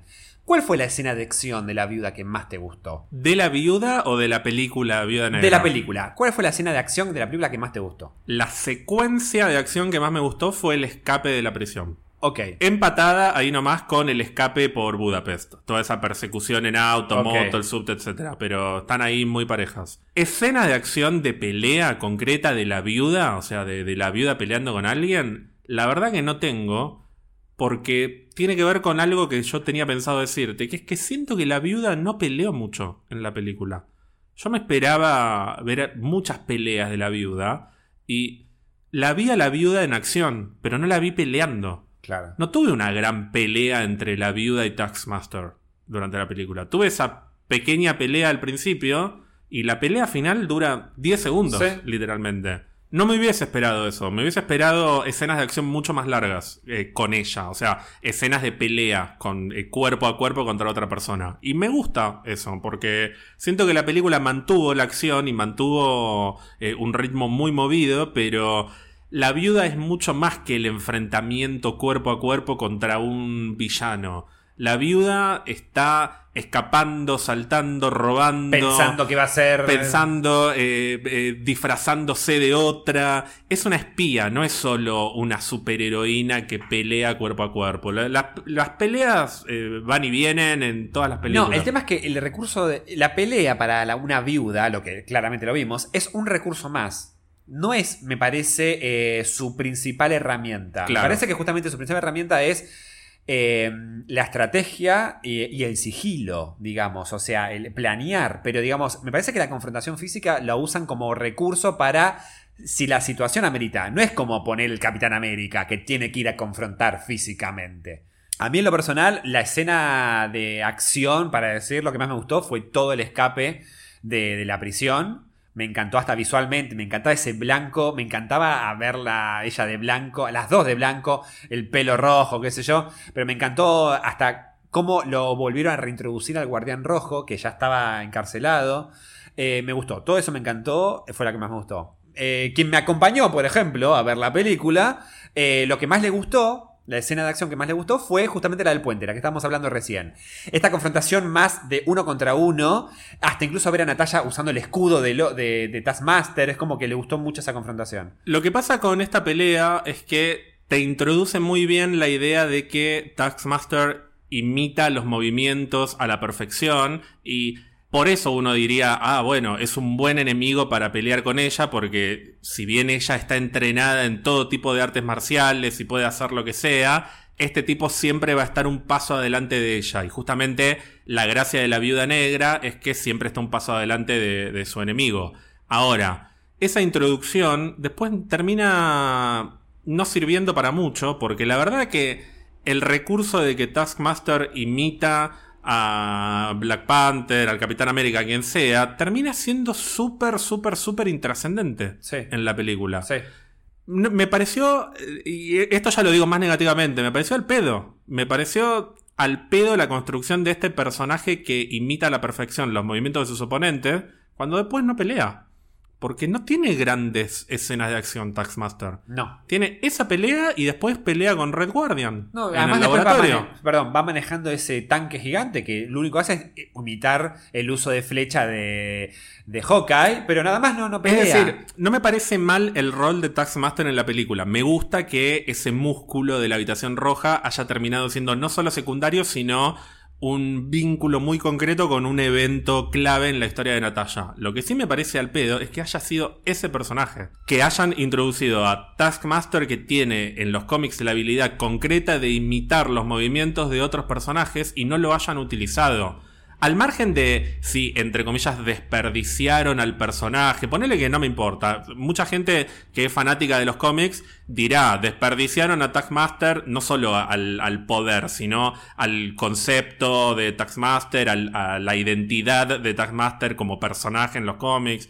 Ponele que me olvido de eso, pero la habilidad en la película está desaprovechada por completo, me parece. Me parece que esto eh, fue medio al pedo. Podrían haber reemplazado a Taskmaster con una viuda enmascarada y, y listo. Y hubiese sido lo mismo. Pero suponiendo que el poder de Taskmaster iba a terminar siendo más importante en el resto de la película, esa escena me parece buena como introducción. Porque, sobre todo la- el, el plano en el que los dos se vuelven a parar Sí, y quedan dos, mirándose, sí, sí, me pareció muy bueno. Sí, estuvo bueno, estuvo bueno ese momento. Después de ahí pasamos ya a Budapest con lo que es el reencuentro. Sí, viene toda la secuencia de Budapest que arranca con el reencuentro entre Natalia y Elena.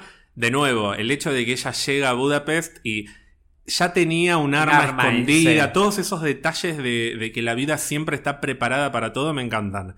¿Qué te pareció el reencuentro medio violento entre las hermanas? La pelea de hermanas. Eh, lo sentí como peleas de hermanas, pero siendo las dos viudas. Eh, tal vez un poco exagerado, pero no me molestó. no era necesario que se No era necesario que se tanto, pero me gustó, pero me lo compensaron con la charla que tuvieron después. Entonces ahí fue como que me olvidé de esa pelea. La verdad que me pareció como. Me la olvidé rápido. De hecho, ahora que me necesito acordar, cuando te pregunté la, eh, qué escena de acción te gustó más, me olvidé de esa pelea porque siento como que tenían que introducir como que las dos son muy buenas, básicamente. Un dato curioso de esa pelea es que Kate Shortland contó que cuando estaban como empezando a coreografiar la escena y a pensar cómo iba a ser, ella quería hacerla violenta, como visceral, como con golpes, con que rompieran los vidrios y demás, y dijo, no, no, me voy a ir mucho a la mierda, la voy a bajar un poco. Y empezaron a trabajarlo y Kevin Feige le dijo, no, no, pero me gusta, hacelo más, más, Ah. más violento, que sea más cruda todavía. Ya, por eso rompe... Le rompe un plato en la cara. le rompe un plato en la cara. Es como muy de agarrar todo lo que tenés Sí. a, tu, eh, a mano y rompérselo en la cabeza al otro y, y sacar el cuchillo y le pones la puerta en la cara. Esas cosas, e- ese tipo de pelea. Tiene que mucha está muy bueno. violencia la película, quieras o no. Después vamos a hablar de una escena casi llegando al final. Pero me gustó ya de entrada eh, cómo se tratan eh, a nivel no violento, digamos, cómo interactúan ellas dos. Me parece que tuvieron una química muy buena las dos actrices. Tenemos una pequeña referencia a Hawkeye. Sí, por las flechas que están clavadas en la pared.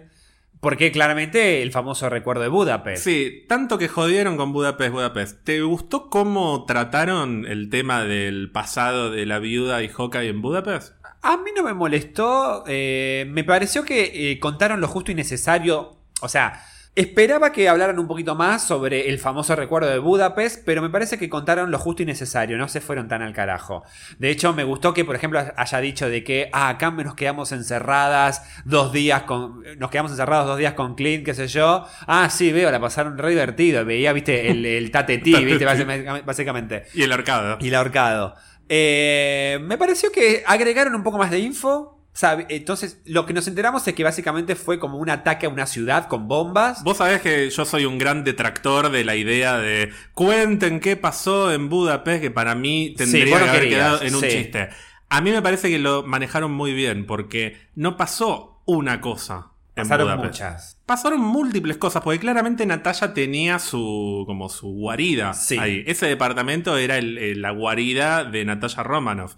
Y tienen que haber pasado muchas cosas porque en algún momento Hawkeye atacó ese lugar. Claro, no estaba ella. Y en algún momento Natalia terminó matando a Dracov y a su hija, que después resulta que no los mató. Entonces, entre un punto y el otro, pasaron un montón de cosas. Entonces, cuando hablan de Budapest, no hablan de una cosa que pasó en Budapest, sino de distintas historias que seguramente da como para contar una serie de todo lo que podría haber pasado ahí. Eso me gusta. Me gusta porque no es que hubo un flashback de, sino que alguna vez la, eh, Hawkeye atacó ese lugar, otra vez se escondieron en el subte, otra vez. Y plantaron bombas en toda la, la bomba para que muriera Draco. Fueron muchas cosas distintas y sigue estando el misterio. Seguimos sin saber en qué momento Hawkeye le perdonó la vida a Natalia, en qué momento Natalia decidió pasarse para Shield, sigue habiendo mucho como mucho por descubrir y que probablemente no lo sepamos nunca. No lo sepamos nunca o sepamos muy eh, tal vez algún día Clint cuenta algo en la serie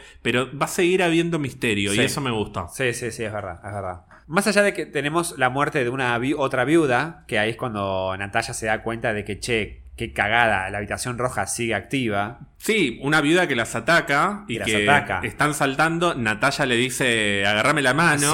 Y la viuda se corta su propia mano para soltarse. Obviamente manipulada por la habitación roja. Y se hace, se dispara a sí misma y le queda la cara. se le sale el ojo. Es un error, es un error. Eh, eso, eh, justamente, y él le dice, ahora me crees de que la habitación roja sigue existiendo y de que ¿Cómo, ¿cómo se llama? Eh, De, de sigue vivo. Este, después viene toda la persecución, obviamente, que vimos de, los autos. Eh, que está la escena que a vos te gusta, de que el chiste, diciendo, eh, ¿cuál es, ¿cuál es tu plan? Que, le dice, no, mi plan era como... Escapar en el eh, auto. el auto es un plan de mierda. plan de mierda. Sí, en, el trailer, el solo trailer es la escena que más gracia me causa, que ahí dice, your plan sucks. Le dice, pero se lo dice con muy mala onda, y en la película está distinto. En la película dice, it's a shit plan. Es mejor, queda mejor, de hecho.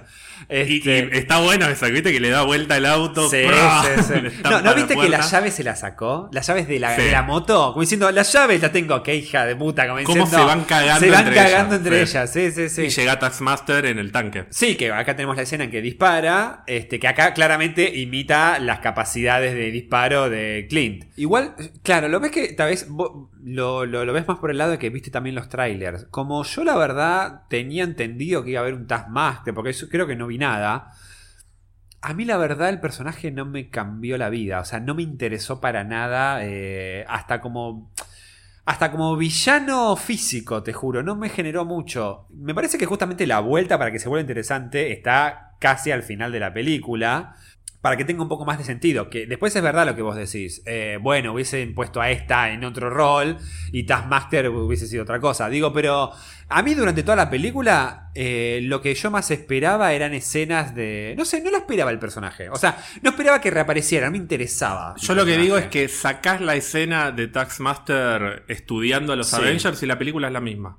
Ah, sí. Yo no vi después momentos en los que digo, uh, está peleando, está haciendo lo que hizo Black Panther en tal cosa, por más que haga el mismo movimiento. O sea, hay un momento en el que hace un movimiento tipo Black Panther, pero yo no lo sentí, por lo menos. Claro. No, no me lo, no me cambió la película. No, yo sí, la, yo sí eh, vi a Taskmaster pelear como viuda, pelear como Capitán América y pelear como un poco tipo pose como Black Panther, el máximo que llegué a ver. Pero siento que quedaron en poses y siento que me faltó el peligro que eso puede representar para Natalia. Claro. Eso es lo que. Eso es otra cosa que me parece que está desperdiciada. Que no es lo mismo verlo al guardián rojo enfrentarse a eso que verla a Natalia, que justamente es la que acompañó a todos esos personajes en distintas películas. La, la confrontación con Natalia pasa por un costado más emocional y, Y más psicológico, psicológico, sí, que sí, está sí. bueno, insisto con que me gusta eso,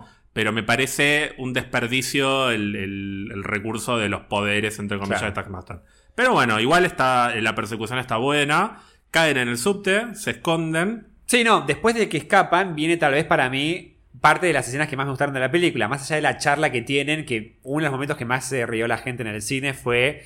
que- ¿Cómo es eso que haces vos ahí? Que te agach- que, que hago qué? No, esto de, de posar, que te quedas ahí con la piernita y haces. ah, acá con la bueno, y te el tengo pelo. otro dato curioso y gracioso de la película, que es que eso surgió por eh, ensayos en los que Florence Pugh, la actriz, decía...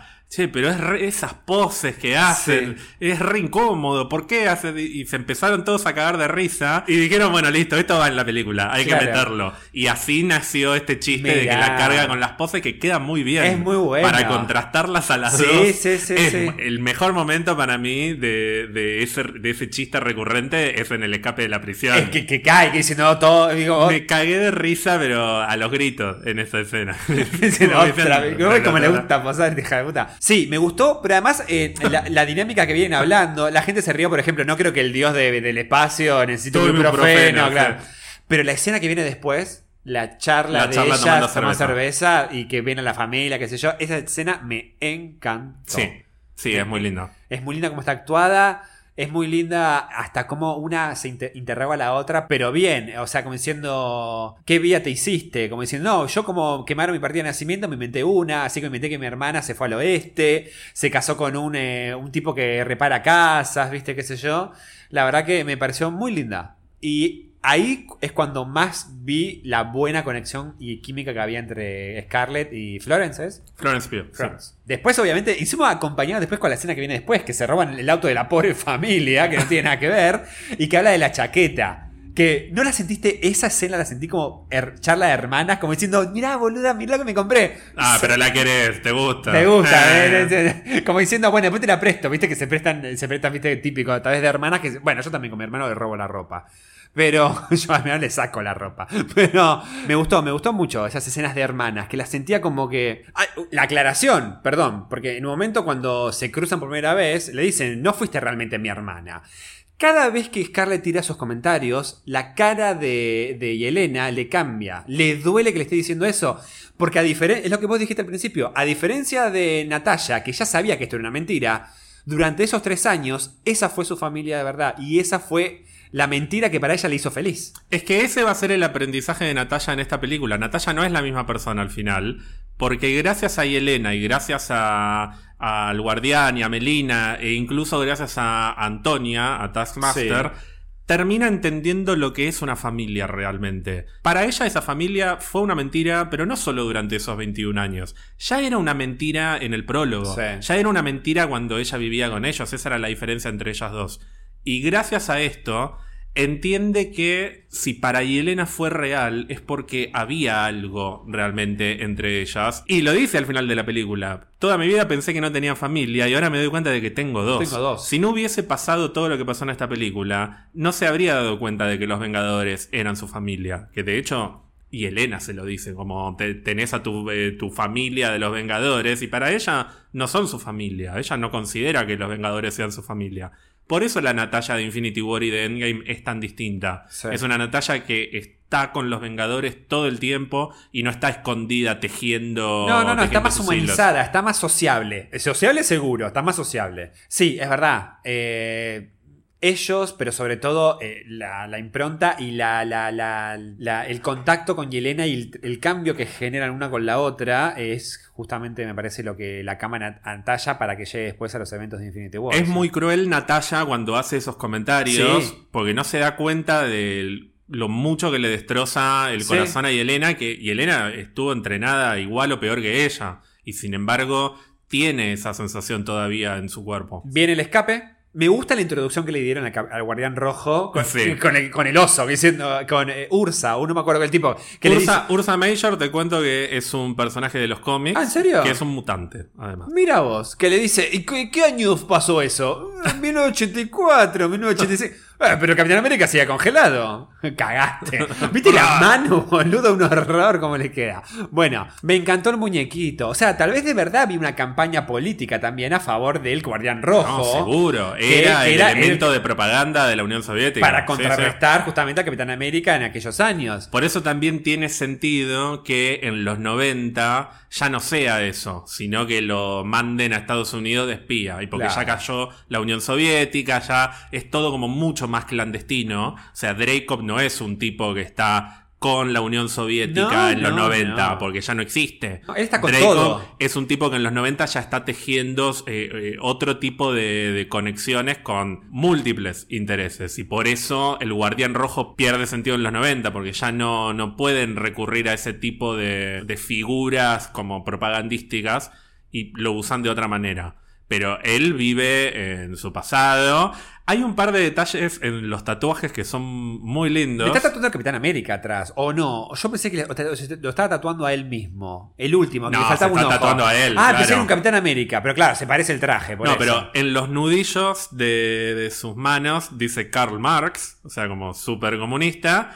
Pero hay un detalle mucho más lindo, que es que tiene, eh, no sé si en el hombro o en el brazo, en dónde, Una, una chica, una, no, un dibujito. tiene como una especie de flor, o, o dos flores, mejor dicho, con nombres, que los nombres están en, en cirílico, en, Ah. en las letras rusas, Sí. y adivina lo que, lo que dicen esos ¿Y los nombres de ellas? Natalia y Elena. Ah, mira. A su manera. sido toda una mentira y aunque claramente es un pésimo padre, Sí, sí, sí. él las quiere como hijas. ¿sabes? Sí, sí, y está sí, orgulloso, además, cuando llegan ella en el helicóptero a rescatarlo. Natalia, sí. Ahí se me puso la piel de gallina. Cuando dice Natalia y la ve colgada del helicóptero. diosa, sí, sí, primero se me puso la piel de gallina por eso, porque es como. Es la viuda negra. Es Diciendo, Natalia. esta es mi. No, pero además lo Esta dice, es mi esta es mi hija. claro. Sí, sí, sí. Pero al margen de eso está orgulloso de sus dos hijas. Sí, sí, "Mi- sí, Que después hay una escena muy graciosa. Muy graciosa. La de, Diciendo, mataron a tanta gente juntas y, y nunca, nunca podría estar tan orgulloso de no, ustedes. deben- eh, sus cuadernos Deben deben chorrear chorreando. rojo.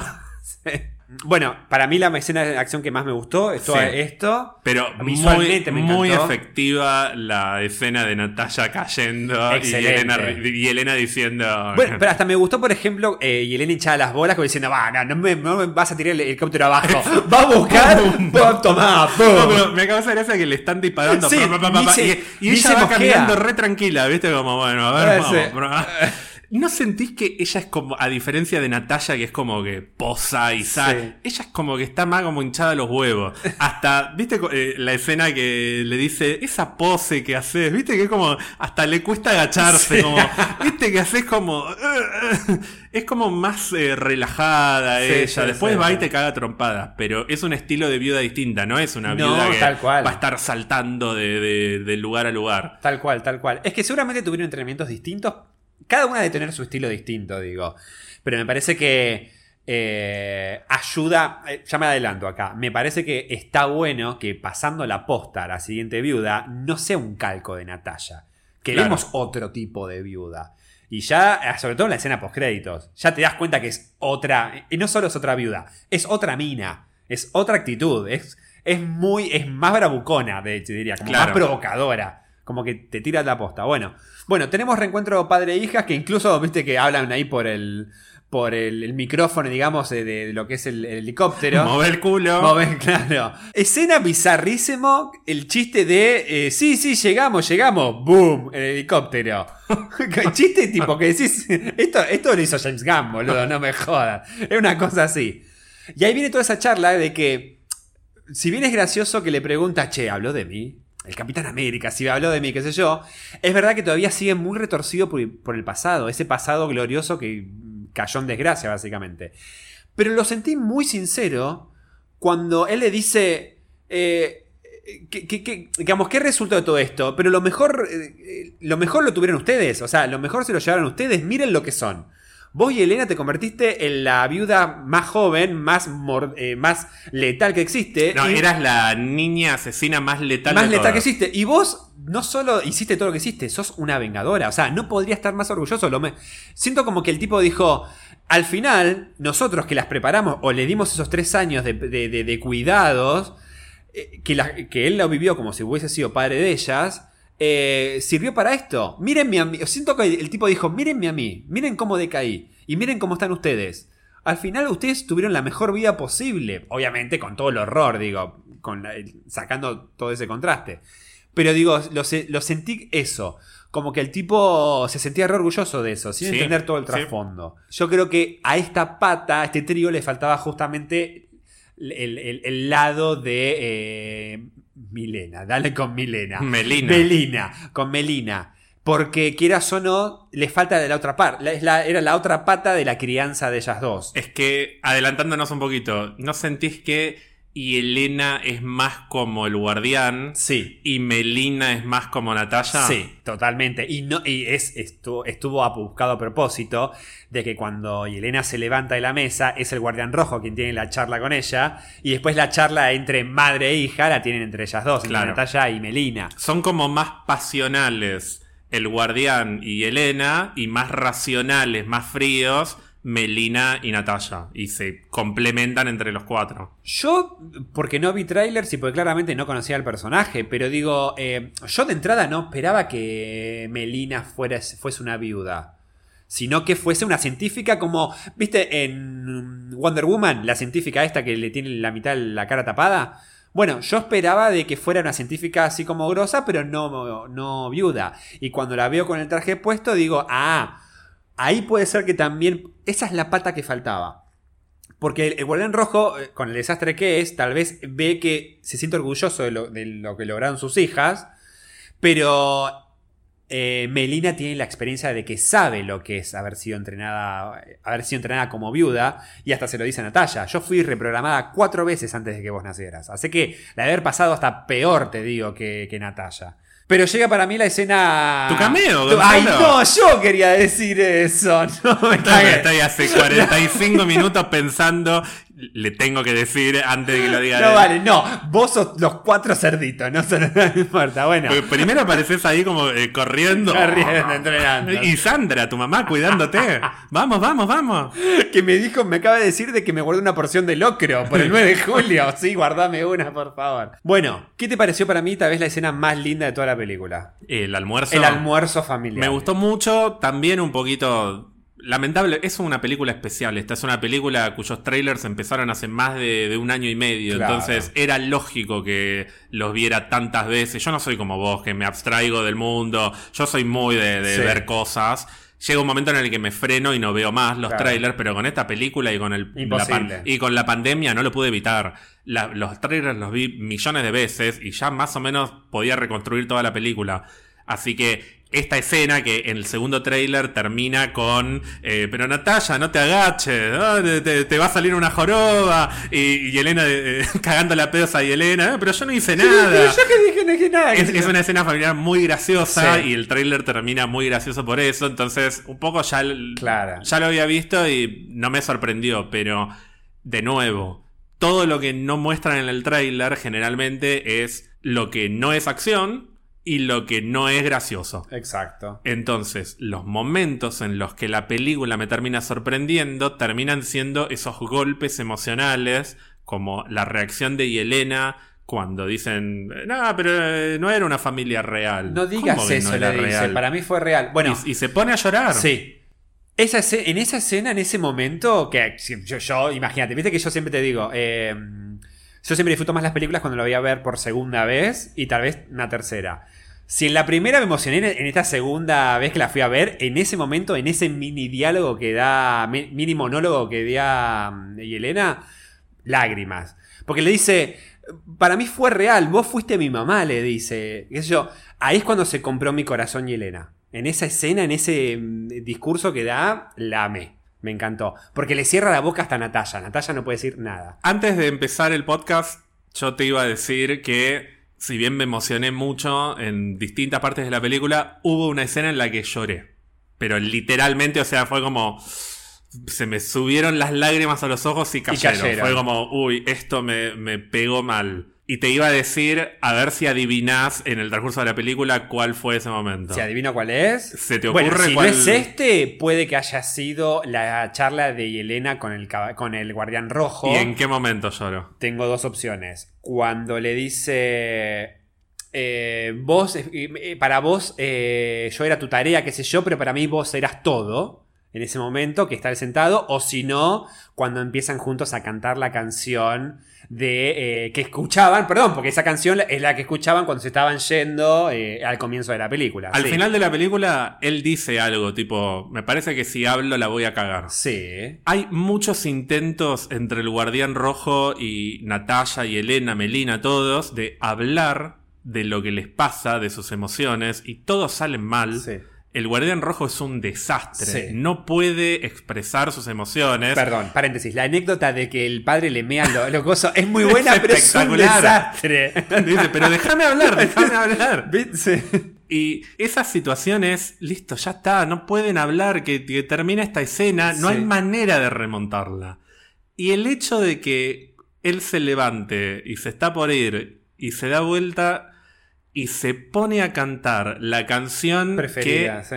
era la canción favorita de Yelena, que la escuchamos en el Sí. prólogo y que además, eso es algo que no dijimos, cómo se van tipo familia perfecta cantando, eh, no cantando, escuchando American Pie, que es como también una canción súper Sí. emblemática. Esta aparece la bandera estadounidense de un lado, ven un partido de fútbol americano del otro. Era como la familia americana Y típica. de ¿sí? repente frena el auto, pra, a la mierda la música en, eh, antes del estribillo, o sea, como en, en un momento re anticlimático y empiezan los tiros y representa la muerte de la infancia de Yelena. Y que su padre, entre comillas, se acordara de que esa era su canción favorita y simplemente se la cante. Y viste que ella es como que no quiere cantar y termina Sí. cantando. Y de repente, bueno, se cortan las Sí, luces. sí, sí. Esa escena me, me emocionó, pero. Está, está muy bien actuada. Sí, sí, sí, sí. Además, hay un segundo an- cuando él se levanta que parece que se va. Que se lleva la mano a la cabeza y siento que está tratando de acordarse cómo empezaba la canción. Por- O está buscando la forma de cómo puedo llegar a que me entienda. Porque lo que lo vuelve más emocionante es que es un tipo que odia todo eso. Sí. Odia American Pie, odia Estados Sí. Unidos, odia el oeste. Tiene a Karl Marx tatuado en la mano, se es recontracomunista, pero quiere conectar con su hija y no puede hacerlo. Es, es una situación muy Homero Lisa, ponele. Como, Totalmente. nunca vamos a poder hablar bien de esto porque no tengo la capacidad de, de expresar lo que siento y, y transmitirte lo que de verdad me pasa. Pero de alguna manera te puedo demostrar lo que sos para mí, aunque Sí. no lo pueda explicar. Y lo hace. A la par de esto tenemos la otra parte, el momento sensible, que es cuando Natalia tiene, descubre que no es que su madre la había abandonado, sino que había sido, primero la habían como pagado para robársela por un tema genético y que de su madre la había buscado desesperadamente y que la mandaron a matar. y La mataron. Claro, la, ve- la vendió y se arrepintió. Digamos. Fue exacto. más o menos eso. Yo en un momento te juro, tal vez como ignorante de trailers y de historia, qué sé yo, te juro que pensé en un momento que Melina era la madre de Natalia real. No sé por qué flashé.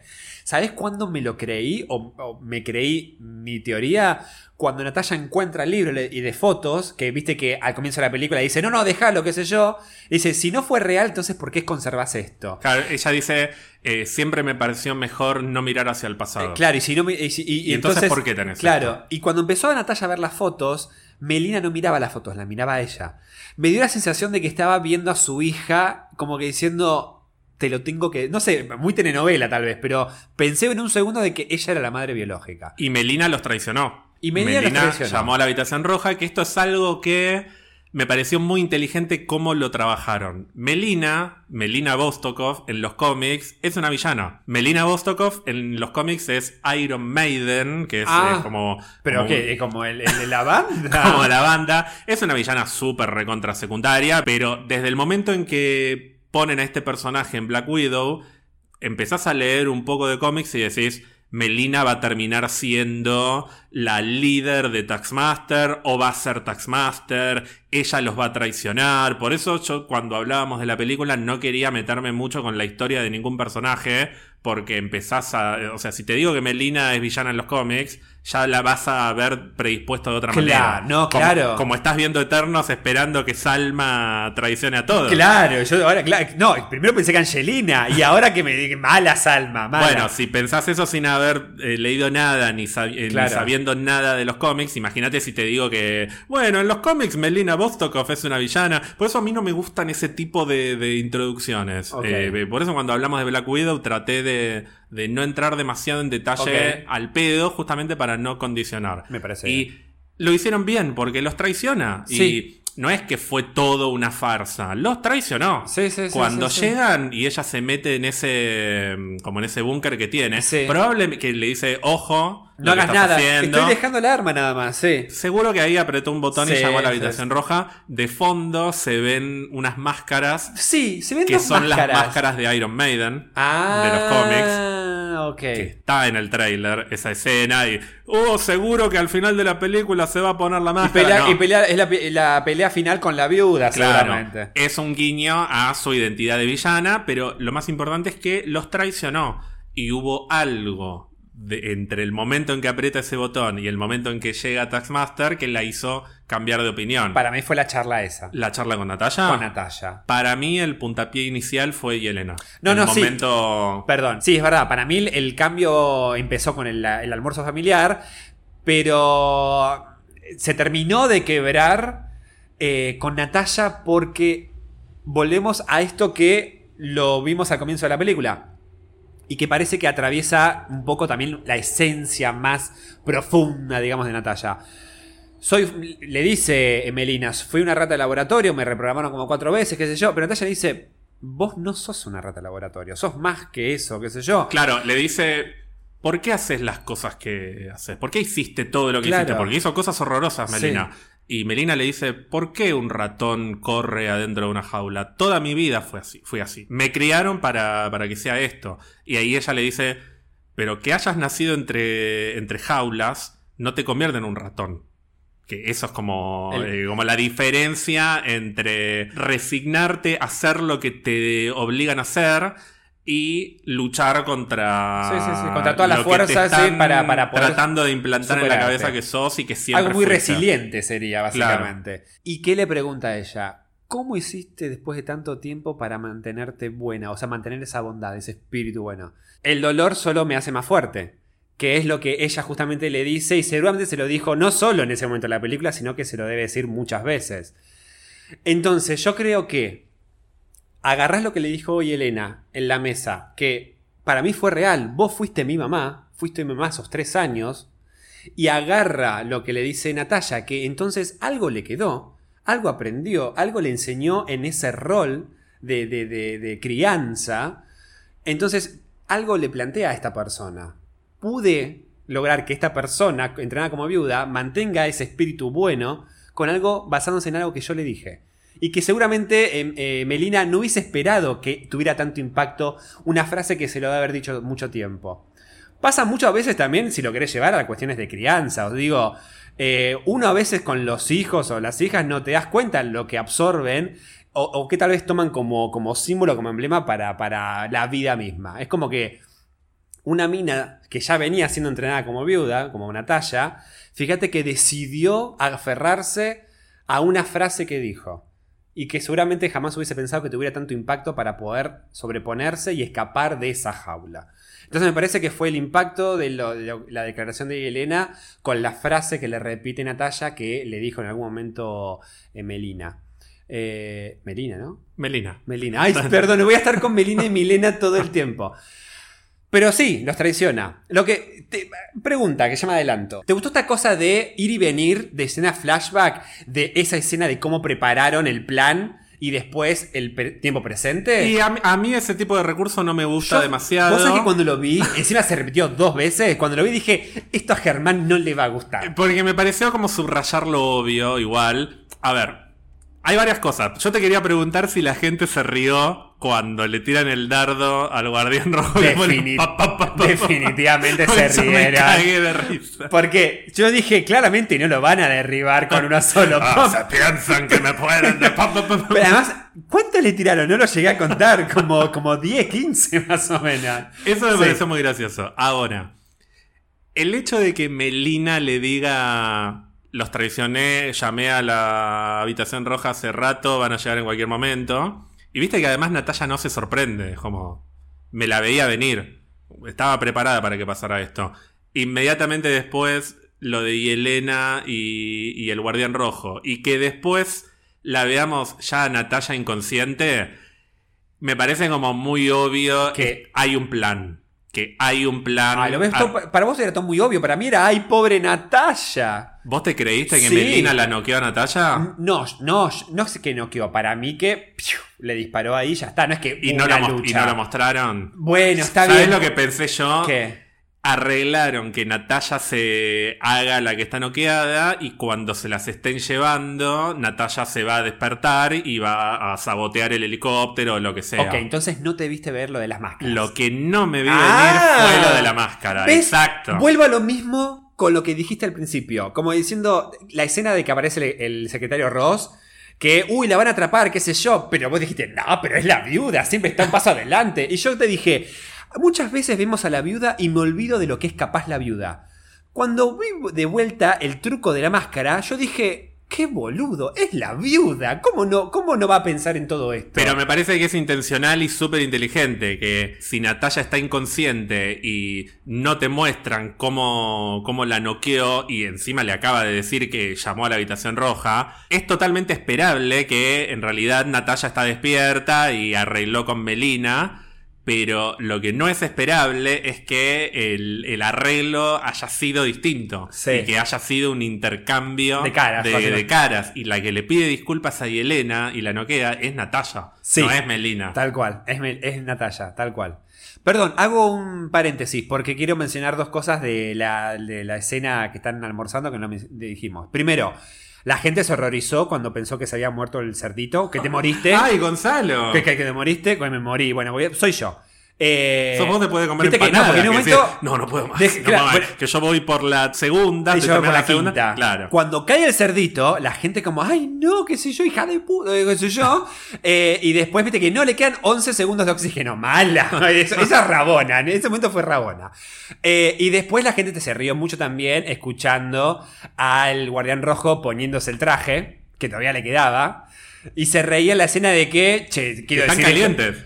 Quiero decir, sí, están calientes. Se rieron cuando dije, no, quiero decir esto antes que nada. Estás igual de buena como, como aquella entiendo. "Eh, vos estás gordo, pero te doy igual, ¿eh? Y que el tipo dijo, che, acabo de salir de la cárcel y tengo mucha energía. La gente se, se rió mucho en esa escena. No, y, y Elena muy incómoda. como, Sí, sí, sí, sí, hablar de esto. No, y además tan calientes, viste, cuando se descubre de que al final la que estaba al lado del Guardián Rojo era Melina, qué sé yo. Antes de que aparezca Taskmaster, están hablando ahí como cachondeando, como diciendo, bueno, tengo ganas de romper algo, qué sé yo. Bueno, andá y rompe eso. Tan caliente toda la película. Me gustó, me causó gracia eso. Bueno, llegan a la habitación roja. Sí. Ese momento de la máscara yo no me lo vi venir. Antes, ¿qué te pareció el lugar? Esa llegada, ese eh, coso flotando. Y la y Red Room, ahí como los títulos. Y sí. me vas a. Sí, me parece exagerado el título. Me, me conoces, Gonzalo. Te, vi- te Sí. viste venir que me- eh, no era necesario que me pongan Red Room. Me vas a decir, por eso no hay que ver trailers.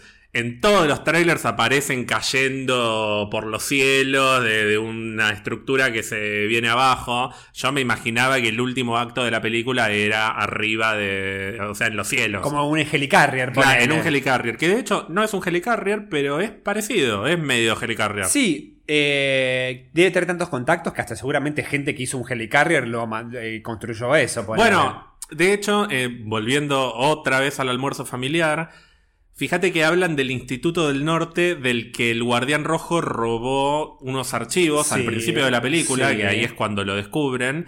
Que ahí te explican que el Instituto del Norte en realidad era un edificio de Shield, que en realidad Era- un edificio de Hydra, Sí. en el que estaban haciendo experimentos relacionados al programa del Soldado de Invierno. O sea, son un millón de cosas interconectadas que, por un lado, te, te dan a entender que hay conexiones entre todas las organizaciones y que probablemente esa base de la habitación roja esté construida utilizando planos de otras cosas, pero además también te explican que gracias a eso que robó el Guardián Rojo, pudieron desarrollar un programa basado en el programa del Soldado de Invierno, que es el que después tiene a las viudas completamente controladas. Y esto además marca una diferencia entre los entrenamientos de Yelena y los entrenamientos de Melina y Natalia. Melina es una viuda entrenada cuatro veces por el mismo formato al que sometieron a Natalia. Mientras que Yelena es como de una generación siguiente. Sí. No entrenan juntas. Y Elena entrena un poquito después que Natalia. Sí. No sabemos qué pasa con, con Yelena. En, en realidad no es que entrena después, porque el guardián rojo dice que Yelena se convirtió en la asesina niña más Sí. eh, importante, qué sé yo. Es un entrenamiento distinto. Y probablemente cuando Yelena llega a la edad en la que Natalia se gradúa, Yelena es sometida a un programa estilo soldado de invierno. O sea, son viudas con caminos muy distintos. Sí, sí, sí. Además, con, con Natalia y con Melina no habían implementado el uso de químicos. De control mental, pero a través de compuestos químicos. Sí a través de lo que era esto de... eh, Las feromonas. Las feromonas y de cuestiones, no, de, re- de mm, cuestiones de- más de... de Sí, de condicionamiento. de condicionamiento visual, psicológico, sí. exacto, claro. Las películas esas que las obligan a ver. Exacto, sí, sí, tal Que cual. bueno, por algo también, si bien es un pequeño guiño cuando está recitando la película de James Bond, la capacidad de poder memorizar, Memorizar. una película también puede ser eh, resultado de ese, ent- ese entrenamiento. Sí. Al cual tal vez también me sometieron a mí, Gonzalo, porque yo puedo recitar Jurassic Park de memoria, Es verdad. puedo recitar Titanic de memoria. Yo tal vez soy una viuda negra. Yo también, si yo me acuerdo de todos los episodios de Marvel, no me acuerdo de qué era como el último. Bueno, llegamos a Red Room, tenemos que obviamente descubrimos Red que Room. Red Room, descubrimos que a este hijo de puta asqueroso que hasta te asco como habla, lo cual está muy bien interpretado. Se da cuenta de que, ah, conocí, viste que dice, me doy cuenta cada infante, cada niña que tuve delante, que la quería, qué sé yo, ah, cuando tiene una máscara puesta y se la saca. Muy hábil también la cuestión de que no, no, no pensás de que eh, quién le va a ganar a otro en plan. Como a ver quién está más adelantado que el otro en el plan. Yo ya sé que Melina, eh, que, que ibas a tener una máscara, que este era tu plan, bajar el- el- el- la habitación roja para que me detengan. Mirá cómo te saboteo todo. Es como que siento como que, como siento que se te van pasando la posta de a ver quién es el más capo, el más estratega de quién superó al otro, básicamente. Y en esa escena tenemos la revelación de quién es Taskmaster, Sí. que en realidad es Antonia Dracov. Te cuento que la identidad de Taskmaster en los cómics es Tony Masters. Por eso también le pusieron Antonia a la hija, Ah, me parece, como un guiño mira. entre Antonia y Tony. ¿Qué te pareció esa revelación? ¿Te la viste venir? No me la vi venir ni en pedo. Eh, Me esperaba. No, yo te dije, pensé que era Clint. pone- no, pero Clint estaba preso. Eh, me esperaba que sea, no sé, eh, una Natalia Romanoff tipo robótica. sí, tipo una, tipo una Scarlett Johansson 2. O me esperé, no sé, me esperaba cualquier cosa menos que sea la hija eh, casi resucitada de, de Dracov. Me gustó en el sentido de que mm, tal vez cierra una historia del pasado, que de hecho viste que el, el- el malo se lo dice, ah, es el pasado el que te atormenta, no te preocupes. eh". y va y le saca la máscara y es la hija. Lo que pasa que uno con lo mismo. Para mí fue lo más intrascendente de la película. Eh, Taskmaster. Sí, eh, a ver, no quiero repetirme porque ya lo dije 40 veces, pero me parece intrascendente Taskmaster como personaje eh, que es una amenaza física, pero sí me gusta el giro de que ese enemigo representa uno de los momentos que la marcaron a Natalia por el resto de su vida y de hecho al, eh, al final de todo el conflicto cuando, mm, eh, cuando Taxmaster se libera de- con el polvo rojo, lo primero que hace Natalia es pedirle perdón, por favor. Y en esta escena, en la que le ve la cara, lo primero que le pregunta a Draco es si me puede escuchar. Sí. Porque le quiere pedir Le disculpas. perdón, es sí. la misión que más la traumó en Sí. toda su historia. Entonces, simbólicamente, me parece que funciona muy bien el personaje de Antonia como, entre comillas, villana de la película. Lo que pasa es que el villano es Dracov, no es Taskmaster. Claro. Es intrascendente, la verdad, Taskmaster. Claro, claro.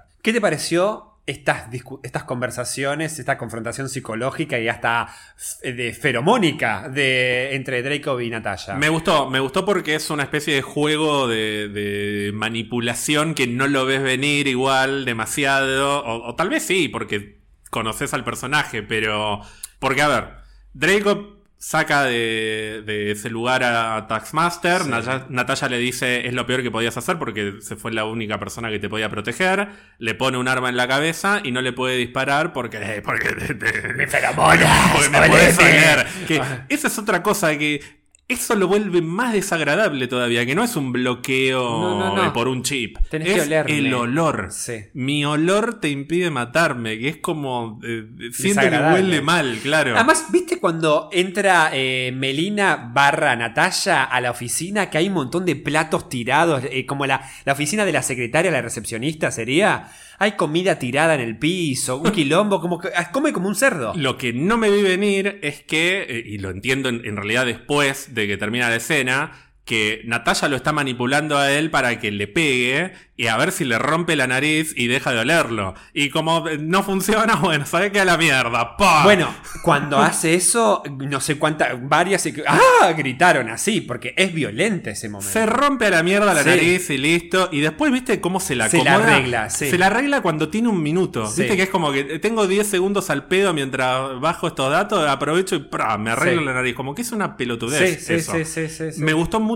ese juego y el guiño a la primera Avengers, que me pareció muy, muy bueno. que ¿Cuál es? Con Loki, la manipulación con Loki. Y la frase. Ah, sí, gracias por tu cooperación. Sí, Gracias sí, por sí, tu cooperación. el momento en el que decís, todo esto lo estaba haciendo para manipularlo. No, lo que Todo. me encanta es cuando sonríe, que dice, y todo desde esa consola, como reafligida, ¿viste? Que ay, y yo, ¡ah, sí! ¡Oleme! ¡Ay, bueno! Y se ríe. "¿A ¿Qué ahora? ¿Por qué te reís? ¿Qué sé yo? Bueno, eh, no quiero faltarte el respeto o algo así, como diciendo, pero gracias por tu cooperación. Cuando dice eso, y después, después la nariz, que eso es un horror. Pero ahí es cuando decís, que hija de puta, siempre un paso adelante. Con ayuda, obviamente, de otra viuda. Obviamente, escena flashback eh, eh, que no te gustó, pero. Pero eh, está bien, te tiene que más o menos ir entendiendo cómo funcionan las viudas ahí, el plan de las viudas. que lo dije así como. Moviendo las manos, el plan de la viuda. Sí, la otra viuda, Melina, que está encerrada con el guardián rojo y llega Taxmaster. Me causó mucha gracia que el guardián rojo le dice a Melina, mira, Melina, si esta es la última vez, ya se fue la otra. La puta madre. Le sale todo mal. Y tenemos, perdón, la, la primera vez que debe posar eh, Yelena, que dice, "Uy, que, que- que posa, ¿viste? No, les, no le gusta. No le gusta, la va, no le gusta. no va a posar seguramente, ya la tuvimos posando. Melina rompe una de las hélices Sí, de la base. mierda. Me gusta la, natu- la naturalidad con la que se comunican las cosas. Bueno, eh, un pequeño problema, se va a venir abajo. Bueno, listo, ahora nos arreglamos. Como que siempre se las pueden arreglar Sí, de alguna manera para cual. sobrevivir. Y tenemos, bueno, que las viudas van finalmente a atacar eh, a, lo- A Natalia. a Natalia. Detalle que tenemos, que no nos, nos damos cuenta un poquito después, es que Natalia también logra sacarle el anillo con el que manipulaba. eh, ¡Háganla sufrir! háganla sufrir. No, tenemos que volver. ¡Boom! Y el gordo, viste que se va, qué sé yo. Eh,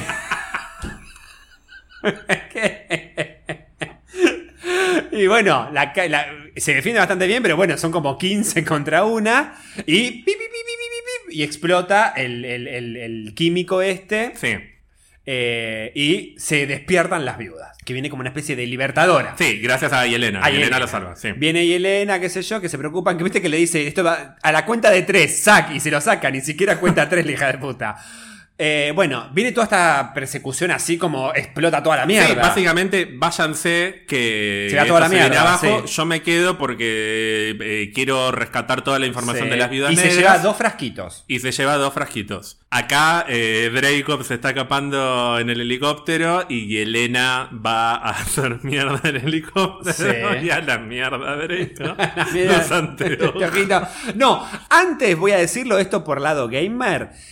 Eh, em, Natalia libera a Taskmaster, a Taskmaster este, esta, Eh, y de repente viste que se parte la mitad. Y cuando Natalia está cayendo, saca de atrás de ella dos picos para engancharse. Medio, medio Lara Croft. Es eso. Lara, Sí, no, medio no, es Lara Croft en la nueva trilogía de Tomb Raider. Sí. Que me encantó igual, ¿eh? pero es clara, para mí claramente es Tomb Raider. Bueno, a la mierda eh, sale volando también a la mierda Sí, Elena. Ese momento que se miran y que le dice, no, no lo hagas. Sí, me encantó, me gustó. ¿Pensaste que, mm, que se moría y Elena o ni en pedo? Yo no, no que moría, pero que Que era la última vez que se veían se ve- ellas. sí, siento que ahí se separaban. No, Que que moría no, porque era, es obvio No, que eso sí. porque no, pero que eh, como que era la última vez que se veían. Entonces tal vez Natalia sigue su camino pensando de que, ay, seguramente Elena siguió viva, pero no, es como que después... eh, bueno, pero me encanta, por ejemplo, cómo Canchera sale corriendo, agarra un paracaídas y se tira. Me la encanta, salva. me encanta esa caída, me encanta esa La salva a la, hermana, salva. le pone el paracaídas a ella y cuando ve que Taxmaster la está yendo a buscar, se la suelta. empuja. Sí. Sí, sí. Y la- y la suelta, empuja para la empuja para, claro, como para salvarla, como protege a su hermana. Sí, sí, sí, sí, y sí. pelean en el aire, aterrizan y ahí viene la que parece que va a ser la confrontación final, que dura 10 minutos, porque de hecho le quita el cuchillo y dice, basta. No. Sí, sí, como sí, que sí. no quiere pelear. Sí. Como no voy a pelear contra 10 vos. segundos, no 10 minutos. 10 segundos. 10 sí, por eso, perdón. 10 Sí, ojalá, segundos. 10 minutos. No, que no, 10 minutos, no, no, no, Endgame. no, que- claro. Eh, pero me, encantó- me encantó la resolución. Me gustó, que haya sido. O sea, ya o sea, lo importante de la película ya se resolvió en cierta forma. El tema de la. eh, el tema de la familia y, destruir la, eh, la habitación roja. Me parece que estuvo inteligente la resolución de ¡pum! romper en el piso el polvo rojo ese. Y así como vos dijiste, ¿qué es lo primero que le dice Natalia? Perdóname, ¿qué es lo primero que le dice eh, Antonia a Natalia? Ya está, está muerto, como ese hijo de puta. Es- es- o sea, quiere saber si está muerto, nada más. Si está Sí. muerto, soy feliz, Me básicamente. gustó, me encantó eso. Ahora, ¿qué pasa? Yo te había hecho el paralelismo con Alexander Pierce y Winter Soldier, con Dracov y Taxmaster. Me parece bien, igual, cómo terminó, está bien, terminaron la pelea rápido, pero si Taxmaster puede imitar a todos los Vengadores, siento que narrativamente hubiese sido más coherente que a Natalia le costara más sacarle el casco. Siento que la película no necesitaba esa pelea y en ese sentido me parece que fue bueno que se sacaran a la mierda de encima el tema del casco y la liberó Sí. porque lo que importa no es la pelea, Sí. sino que Natalia pueda encontrar la paz salvando a esa nena que no, no solo no pudo salvar, sino que mató eh, en su cabeza, la mató durante Sí. eh, no sé cuántos Muchos años, años, muchos años. pero por cómo vendieron al personaje, no solo en los trailers, sino en la película, siento que le tendría que haber costado más. Claro. Siento que ah, tan fácil le sacar el casco y le rompes el polvo en la cabeza, mientras que el Capitán América para vencer a Bucky, hasta que llega el momento en que le dicen no voy a hacer esto y, y demás, no solo le cuesta, sino que Bucky le gana, Le gana, al sí, Capitán sí, sí, América hasta que finalmente las palabras le llegan. Me parece que hubiese tenido más sentido que le costara un poquito más esa pelea, pero bueno, no importa. Siento como que lo tuvieron que resolver y punto. Y me gustó que se haya resuelto justamente en esas dos expresiones. Perdón, te pido disculpas y se murió, se murió. Como listo. diciendo, no te tengo ningún tipo de Yo resentimiento. sé que a hijo vos". de puta Claro. era. Claro, claro, tal cual. Tal cual. No, y además pobre, porque debe haber estado consciente durante todo el tiempo. ¿Viste la cara de traumada que Sí, tiene con sí. el ojo gigante? Como que no quiere hacer nada de todo eso, Sí, pero la, la obligaron. La debe haber pasado peor que todas las viudas. Posiblemente. Y bien, entonces, ahora sí, es lo que la familia espera, ¿viste? No, lo que vos me mandaste una captura de pantalla cuando salí de verla en el cine la primera vez. Está esta escena, a mí me da mucha intriga esta escena, siento que es el final. Bueno, sí, Germancito, ya te, te hiciste toda la película ya. Sí, en el tráiler me gusta mucho la escena en la que Se están la apoyando la, la frente, que yo sentía, es el momento en que se despiden, seguro. Y, y me, me encantó. Toda esa escena de despedida me encantó. Pero viste que volvieron con el recurso de estamos al revés, o está- está- eh, por el comienzo de la película, que se miran al revés caminando. Y después... Sí, eh, recurren al y silbido. recurren de al silbido para despedirse. ¿Te gustó la llegada de las viudas que, que les dicen no las podíamos abandonar? Me gustó, me gustó. Este, hasta. Me gustó que hayan ido a buscarla a Antonia y se la llevaron. Y queda un frasco más, porque Natalia usó un frasco Sí. para liberar a Taxmaster y el otro se lo da a Yelena y le dice, Melina que siempre está hecha mierda. Pobre, siempre la queda hecha mierda. Y dice, seguro que Melina con, eh, con este frasco va a poder hacer más copias. Acá tenés la información de dónde están todas las viudas. Hay que liberarlas. Su misión es liberarlas, claramente. No y, y no sentís que esto abre una puerta para en el futuro, no Un- sé. Una en- serie de Yelena. No, sé si una serie, pero imagínate si en el próximo Endgame, dentro de, de 20, no, 15 años, no sé, cuando lleguen todos a pelear contra el Doctor Doom o Galactus o quien sea, viene Yelena con un ejército, de, viudas negras. Sí, me lo reimagino. Me lo reimagino. Eh, me gustó igual que es un quilombo, porque hay tan viuda, está Melina, está el Guardián Rojo. que- bueno, ahí está la escena que, la verdad que si le, si le digo algo la cago Sí. y se dan la mano. Me gustó igual que el último plano es. Me encanta la expresión que tuvo. Y Elena mirándola así sonriente y después así como seria, como diciendo: Entiendo lo que haces. Y se va. Se va contenta, satisfecha. No, solo siento que como que cierran una herida de hermanas, sino que además hay una conexión de, de, de somos viudas, pero como que resignifiquemos, liberemos a las viudas. Somos como todas hermanas, más allá de Natasha y Elena. Me gustó cómo se miran las dos en el plano final, sobre todo de Elena. Y después cae el boludo, el secretario Ross, que, que, que me gusta, ¿sabes qué? Perdón, sí, iba a decir algo. No, no, que tengo una teoría sobre esta escena, pero decime, Sí, decime. eh, ¿qué pasó? Bueno, a eso iba mi teoría, que para ¿Escapó? mí hay una escena eliminada ahí. ¿Por qué? Porque la escena de Natalia ahí parada posando con los autos está en el primer tráiler, que es como el- el- la escena en la que se la ve a ella con el traje, Sí. que parece que es el traje principal de la película. Y hay una escena, que es la escena en la que aparece el general Ross en el primer tráiler, que está ahí. Está en ese Ah. lugar, está el humo, está la gente bajando de los camiones y y de las camionetas. Yo tengo la teoría de que la película terminaba con una conversación entre ellos dos. Para mí Natalia le decía algo tipo, acá tenés los restos de la habitación roja, vos y yo sabemos que eh, lo que es importante es tal y tal cosa, a mí no me interesa llevarme el crédito por haber hecho esto, a vos te puede servir para tu carrera política, aunque digas que no. Para mí ahí negociaban tipo, yo no te jodo a vos y vos mirás al costado mientras yo me voy a hacer tal y tal cosa. Y Natalia se iba estilo final de Winter Soldier. Ah, Yo me, ok. ima- me imagino una escena así y también tengo la hipótesis de que la escena que viene después, de dos semanas más Sí. tarde, era la primera escena post créditos después de los créditos finales de la película. Ok. Pero como la película terminó teniendo los créditos al principio, Sí. para no estirarla, dijeron, ¿sabes qué? Cortamos acá.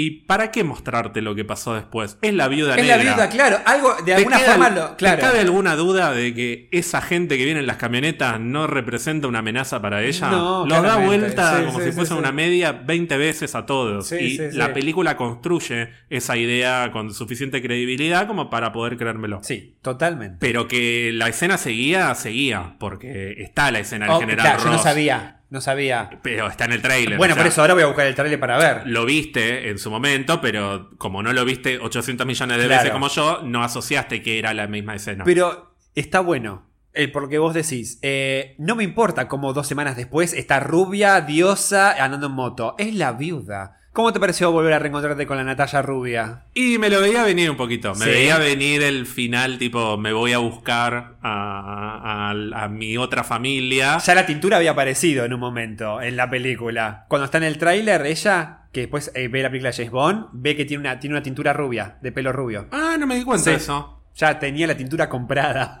Ay, pero estás eh, con los easter eggs. ¿en Ay, porque la vi dos veces. ¿A vos qué te pareció? Me esperaba igual, esto ya como hype, pero después lo digo. Un reencuentro con el capitán. Pensé que eh, dentro del, del, Del Quinjet Quinjet estaba el estaba el capitán. capitán. Pero al mismo tiempo digo, es una película de la viuda, la protagonista es ella, y no quiero que, que, que tenga que reforzar eh, cameos para decir, bueno, porque para que la venga a ver gente, a ver que a ver si aparece otro Avenger, qué sé yo.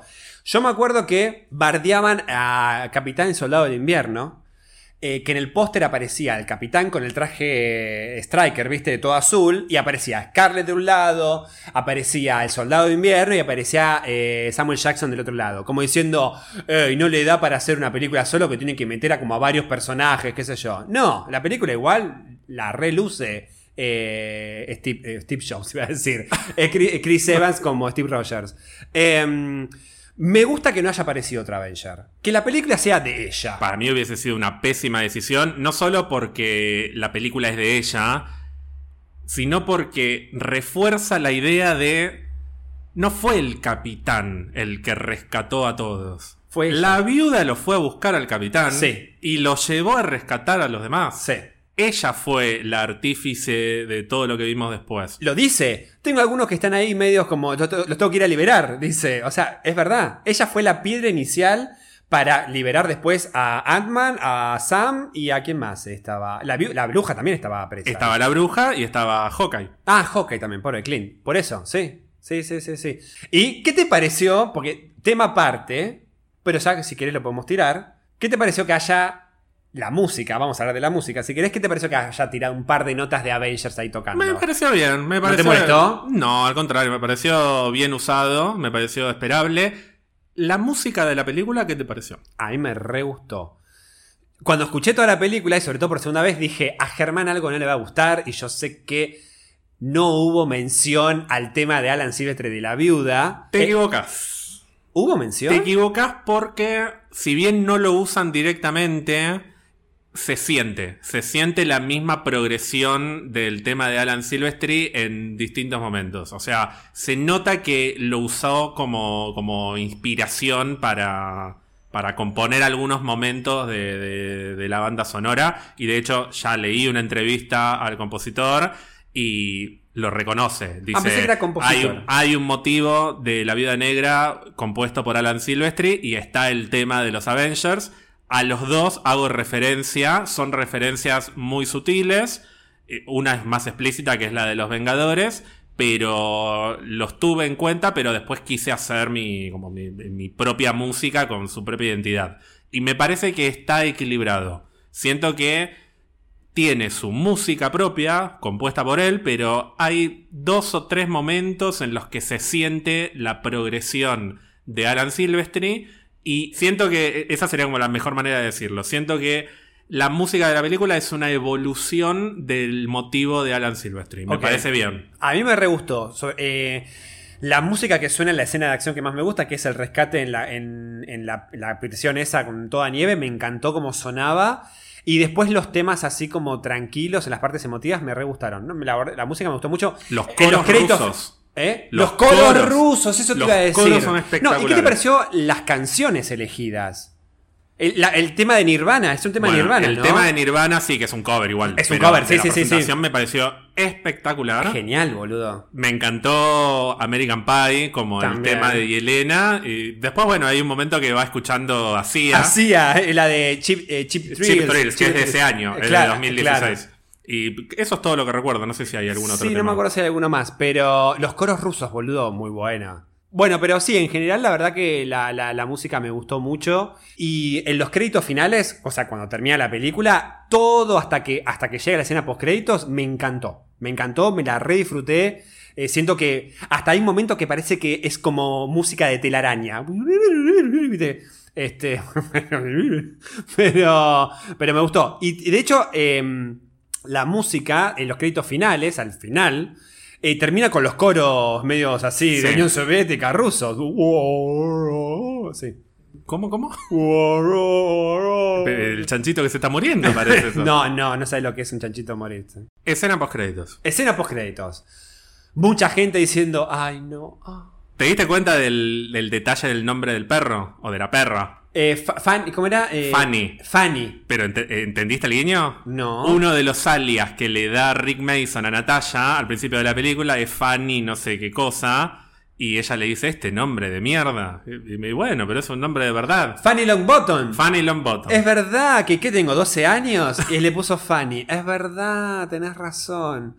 Eh, me encantó lo sincera que se ve y, y como orgullosa y dolida al mismo tiempo de arreglarle la tumba sin cuerpo, pero simbólica, de que era hermana, familia, Avenger. Hija, hermana, vengadora, vengadora. Con el osito, todas las Se ve que cartas. hay mucha gente que le deja cosas. se ve y ella va y lo acomoda.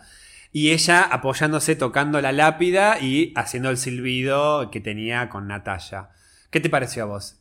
Aparta- Tengo- pa- di- dividamos la escena por créditos en dos partes. Sí, justamente. tengo, eh, la tengo que volver a ver igual, porque la vi una sola vez, pero había, por lo menos otra tumba había ahí. ¿Había más tumbas? Ah, Había más tumbas. ¿Pero cuántas? Porque no es un cementerio eso. Eh, había, había por lo menos una de cada lado de Natalia seguro. Y no sé si había una cuarta atrás. ¿No será que está enterrada junto a su verdadera madre?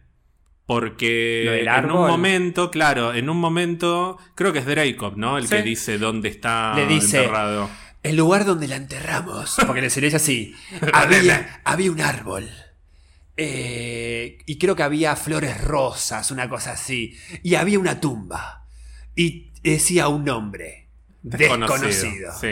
No sé si es el mismo lugar, no vi flores rosas ni nada por el estilo, pero me llama la atención que esté enterrada Tan en un lugar en el que hay dos o tres. Sí, pero a ver, yo esperaría o que esté en un cementerio o que esté la tumba de ella sola. ¿Por qué hay dos o tres tumbas más? Es verdad, no, no presté atención. Sí, claramente recuerdo que había más de una tumba. El tema es. ¿Ahí se enterrarán a los Vengadores? No. Y No creo. ¿A quién más? Ah, no, no se murió nadie más, es verdad. no, bueno, y. ¿Y ahí se enterrarán a las viudas? Bueno, tal vez están haciendo un cementerio para viudas, no sé. No lo sé, pero me llamó la atención eso. Me llamó la atención que yo me esperaría o un monumento de ella Claro. o un cementerio común y corriente y que esté enterrada como una mortal más. Está muy escondido.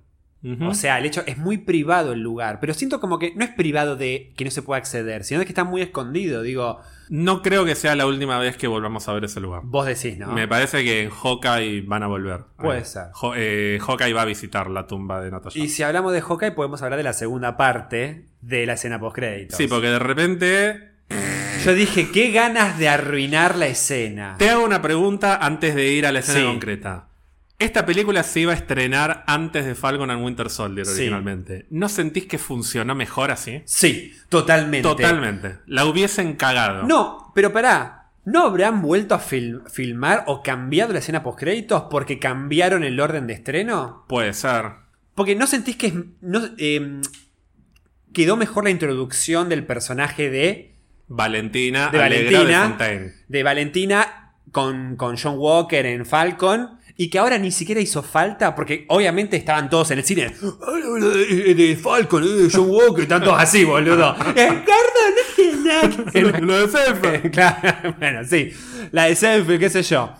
Me, me arruinó la escena, pero se la permito a ella por el hecho de que me gusta cómo reacciona eh, Yelena. Como diciendo, no me rompas las bolas, estoy en mis vacaciones. No te vengo a dar el pésame. Dice, lo que esta mujer hizo, no me lo puedo ni imaginar. Que dice, todo exagerado. Diciendo, quiero un aumento. Querida, yo también quiero. Me gusta porque eh, sabe arruinar bien las escenas tensas con buen humor. Es muy buena comediante, claramente es muy buena comediante. Eh, ¿Qué te pareció el remate final? Y me parece que cierra por todos lados. ¿Cierra? Cierra por todos lados. Ahora, ahora entiendo las conexiones. Ahora entiendo por qué Yelena va a aparecer en Hawkeye. Ahora entiendo por qué Hawkeye no apareció en la película. Bueno, en realidad tiene un pequeño cameo de voz. En el flashback de Antonia está él hablándole. Es el que le dice, Natalia, estamos en posición. Claro, Sí. pero, pero me gusta. Me gusta la idea de que Yelena, como viuda negra, va a ir a matar al responsable, entre comillas, de la muerte de su hermana. Es loco porque el único que sabe realmente lo que pasó Fue es él. Clint, más allá Sí. de que él contó los acontecimientos. Pero digo, él estuvo presente en la muerte. Y digo, ponele que claramente no creo que te- uno termine como venciendo, matando al otro. Digo, pero en la, en la serie de, de Hawkeye.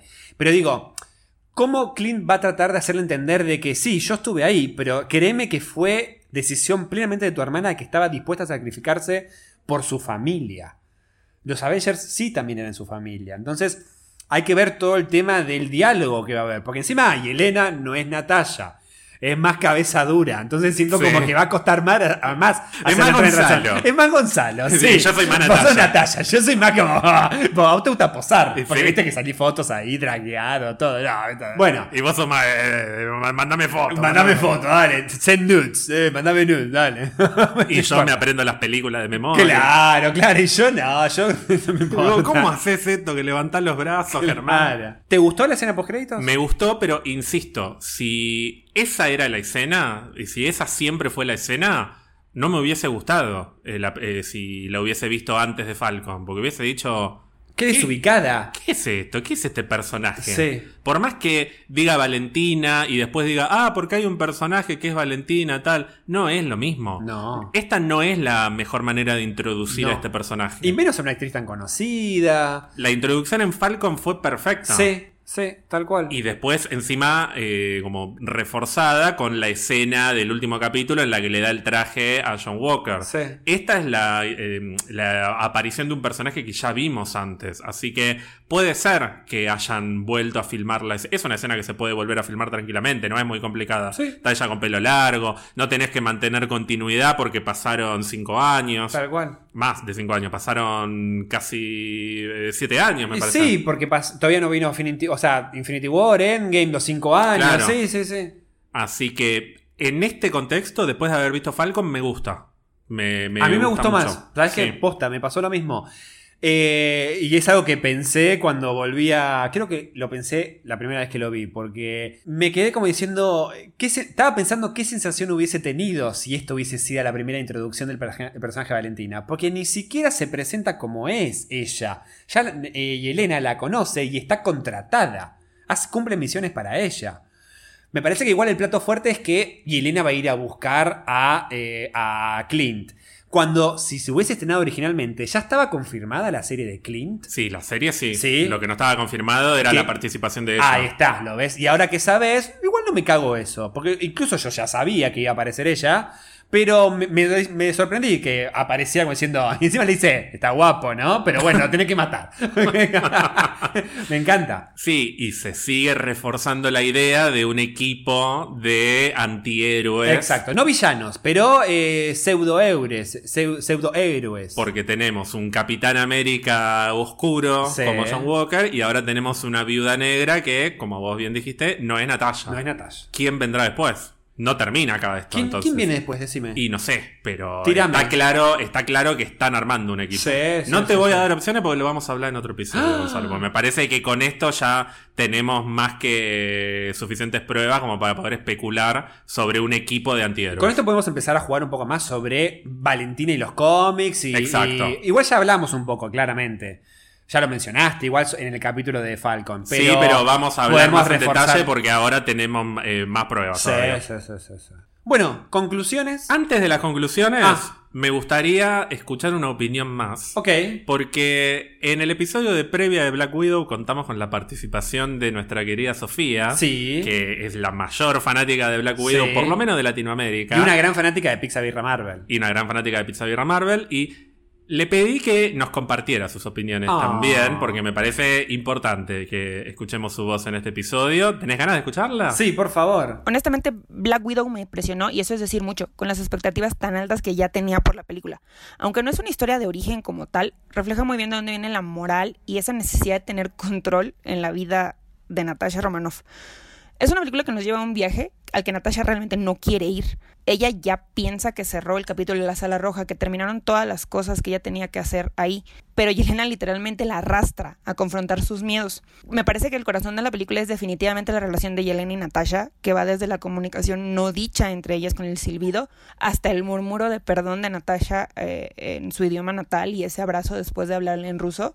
Ah, es una película muy cruda, emocionalmente, como buena película de Kate Shortland. Y ese que te duele el alma por, por esas dos niñas que les rompieron la vida por culpa de una decisión de alguien mucho más poderoso que ellas. O sea, ellas crecen y creen, realmente creen que para ellas es real esa familia, esa posibilidad, esa esperanza de tener una familia.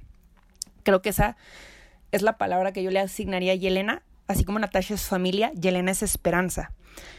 Black Widow cumple con la esencia del personaje, del personaje de la viuda negra, al dejar más preguntas que respuestas. Abre muchísimas preguntas, muchísimos qué va a pasar. Ah, particularmente la película fue muy especial para mí porque me, me identifico mucho con Natasha y me recordó como el camino que he recorrido a lo largo de los años.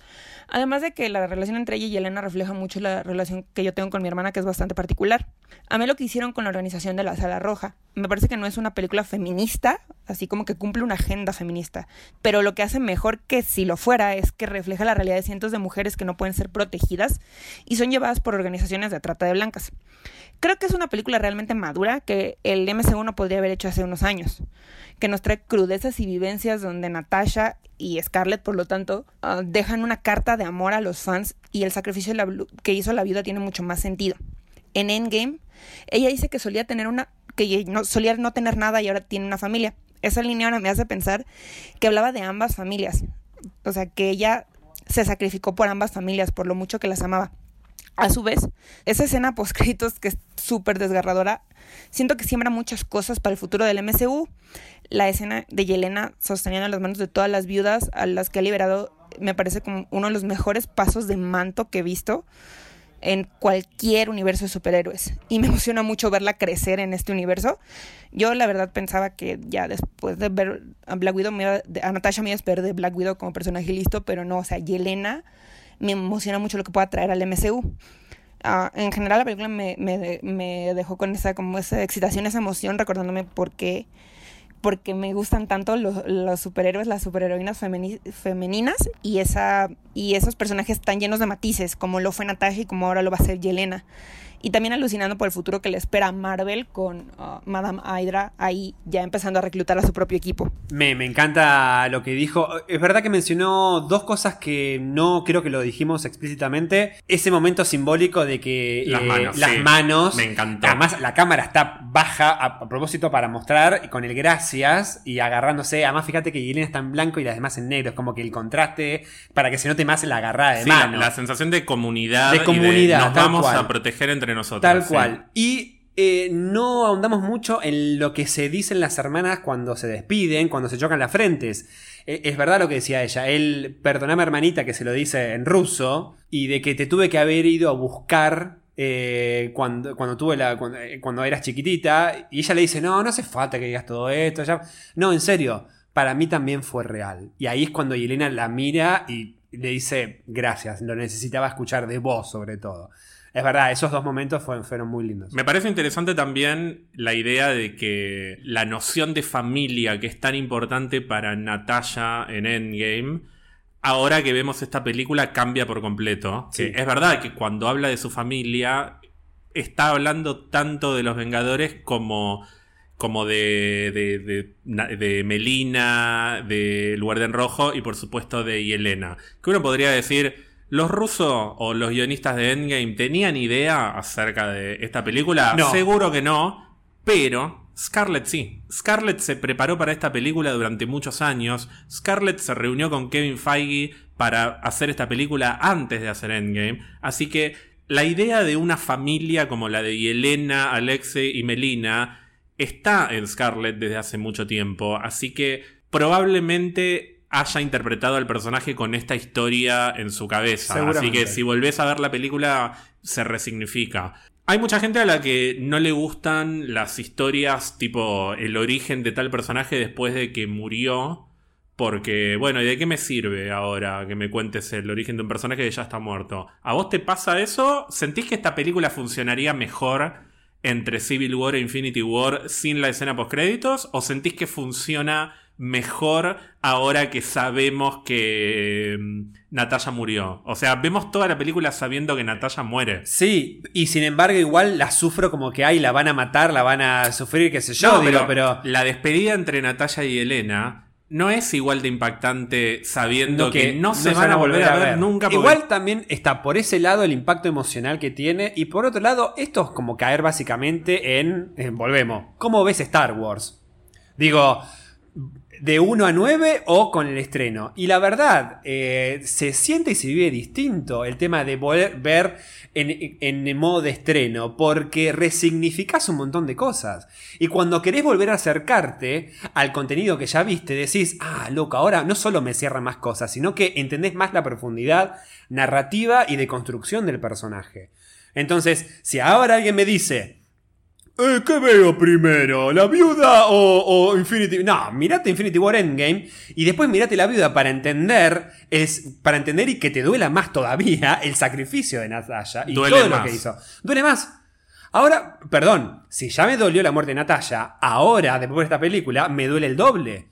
Porque digo, la puta madre, es la última vez que se va a ver con esa familia, es la última vez que cruzaron miradas con Yelena, y mira, al final, lo todavía más importante que fue para la, la reconstrucción de los Avengers. No, y además, nosotros ya sabíamos que los Avengers eran familia para Natasha. Entonces, verla a lo largo de toda la película diciendo que no tiene familia y tratando de ser lo más independiente posible, refuerza esa idea de la familia de los Vengadores que vimos en Endgame y hace que las cosas que pasan en la película te duelan el doble o el triple. Sí. Y que Sí. esa despedida de su otra familia duela más. Y para mí resignifica un montón la escena que habla con Clint antes de a ver quién se lanza, viste que también se chocan las frentes, justamente. Y resignifica también un montón la escena en que ella está como recansada liderando en la conversación con los otros Vengadores, que se está comiendo ese, ese emparedado de, man- de mantequilla. Que aparece el capitán, viste, como que está agotadísima, pero que lo hace porque es lo que queda de esta familia, de esa familia en particular. Conclusiones, expectativas. Voy a agarrarme, aunque ya lo dijimos, pero me agarro de lo que dijo Sophie. Eh, mucha expectativa por Yelena. Es que. ¿Qué nos podía ofrecer de vuelta otra viuda? Que ya no es más en Scarlett. Y bueno, justamente, es otra vida, es pero es otra mentalidad completamente.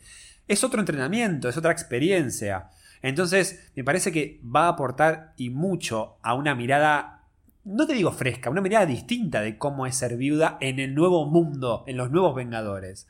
Y me pareció totalmente acertadísimo el casting de ella. De Florence, ¿es? Florence Pugh. Florence Pugh. Acertadísimo. Comienza una saga de Black Widow y se viene una segunda con Florence Pugh. Sí. O una muy buena serie, pero yo quiero jugármela que haya una película. No, yo creo que si hicieron la película, viene la segunda película. Y producida por Scarlett Johansson, claramente. Claramente, claramente, sí. Sí, sí, sí, sí, sí, sí. Definitivamente se lo merece, además. Y, y es justamente, así como también hubo mucho quilombo de, che, ¿hace cuánto la viuda se merecía una película? Bueno, tuvimos tal vez el epílogo de personaje que tal vez vino en un momento perfecto y tal vez sí Elena como viuda se merezca la película oportunamente cuando tiene que salir y no porque una película de superhéroes mujeres no vende. Y Elena sí la va a tener. Sí, porque la verdad que otro motivo por el cual me duele tanto ver esta película después de que Natalia murió es porque digo, che, pero quiero más de esto. Quiero otra película así. Y no va a haber, entre comillas, porque se murió. Bueno, hay que pasar el manto y estar preparado para ver algo parecido, pero distinto, con Yelena, me parece. Sí. La verdad que me gustaría otra película con acción, pero una acción más de espías, de juegos de manipulación, de estar por delante de, de Yelena tratando de convertirse en algo como lo que fue su hermana, pero a su manera, Sí. con un estilo distinto. Quiero volver a ver al Guardián Rojo y a Melina. Ay, ay, Guardián, sí, por favor, a ellos dos me encantaría. Serviría mucho como eh, apoyo emocional cuando tal vez tenga algún conflicto mal y Elena de que tal vez el Guardián y Melina les sirvan para reconstruir la familia que tenían de cuatro, bueno, ellos tres, y recordar a Natalia. No estaría mal una escena así. Sí. Esta película no solo funciona como epílogo de Natalia, funciona como prólogo de Yelena. Claro. Funciona para las dos cosas. Hola, bienvenida al DMCU. Tenemos nuestra nueva viuda. Le damos la bienvenida. La. China Suárez. La China. Que ahora tenemos la segunda temporada de Claro. Argentina de la y venganza. Bueno, Gonzalo, eh, ¿valió la pena esperar tanto tiempo por la viuda? Yo la redisfruté. Y no solo volver al cine. Lo que sentí hoy en el cine particularmente es volver a ver a Marvel en el cine. Todo bien con las series Loki, estoy con boludo, nos falta el último capítulo, pero digo, Marvel necesita estar en el cine. Se construyó ahí. Sí, yo lo, lo vi en mi casa, pero igual eh, estoy bien, no, no pasa nada. Me la banco. Shang-Chi, espero poder verla Oh, en el ese cine. que fracasa, ese que fracasa en todo lo que hace. A mí lo que más me importa es que no nos peleamos para esta película, pero no la pudimos ver Pero la juntos. pudimos ver juntos. Para mí, igual yo eh, no es que quiero ser medio mu falleta, pero para mí, para Shang-Chi, algo va a pasar. No, porque no. yo lo voy a bardear de más. No, no van a dar la segunda dosis y va a pasar lo mismo. Sí, yo voy a ir y vos vas a estar como con 40 grados de Me fiebre. cago de risa, no, porque es toda una lotería, no sabes cómo puede pasar. Mirá si la segunda te pega, más a vos sí. y a mí me pasa porque ya estoy, ya soy la viuda. Ya- ya- La- bueno. el dolor me vuelve más Claro, fuerte. convengamos que nos dieron, qué casualidad que a los dos nos dieron la Sputnik. O sea, somos un- ahora somos un poquito más este Rumanov. Ahora me vas a decir, Germán, grabemos el podcast. Germán, oleme, voy a venir que enchivado, oleme, Germán. Antes de irnos, quiero agradecer a las personas que nos regalaron cafecitos en cafecito.app barra pizza birra ¿Siguen dando cafecito? Ger, estás, estás currando de una manera. Yo te dije que te corresponden a vos también los cafecitos. Ay, ¿qué me gané? Para comprar el vino. Para comprar el está. vino. Le quiero agradecer a Mario. Quiero agradecer un cafecito anónimo, que no sé de quién fue, pero también eh, le doy las gracias. Y le quiero agradecer a Quake. Nos regaló un cafecito Quake, la superheroína de Agents of S.H.I.E.L.D., of Que dejó un mensajito. Kevin Feige, llamame, por favor. Ay, Y sí, la verdad que pobre. podrían. No, podrían. Además, no eran los personajes que cuando dijimos. ¿Qué qué personajes de esa serie crees que tiene más posibilidades de aparecer en el MCU? Dijiste Quake. Y es la única, realmente. Ah, ¿la única? De Ah. La escena de- en la que los persiguen eh, las camionetas de Shield al principio. En un momento dije, mirá si aparece Coulson ahí disparando, porque Coulson en esa época estaba en Shield. Estaba. Era el pequeño Coulson de Capitana Marvel. Más o menos. Más sí. o menos la misma Sí, época. Sí, pero nunca pensé en Coulson porque había mucha tensión en esa No, yo lo pensé porque un tipo que dispara era medio estilo Coulson, pero, pero no. Gonzalo, si te quieren escribir, preguntarte cómo te fue con la vacuna. Si me quieren preguntar cómo me vacunaron. Sí, el mismo eh, chiste que hiciste en el capítulo anterior. O, o si quieren escribirme o mandarme un cafecito a mí, eh, cafecito a, guion eh, Gonzalo, ¿cómo era? es, es mía, mía, mía, solo mío.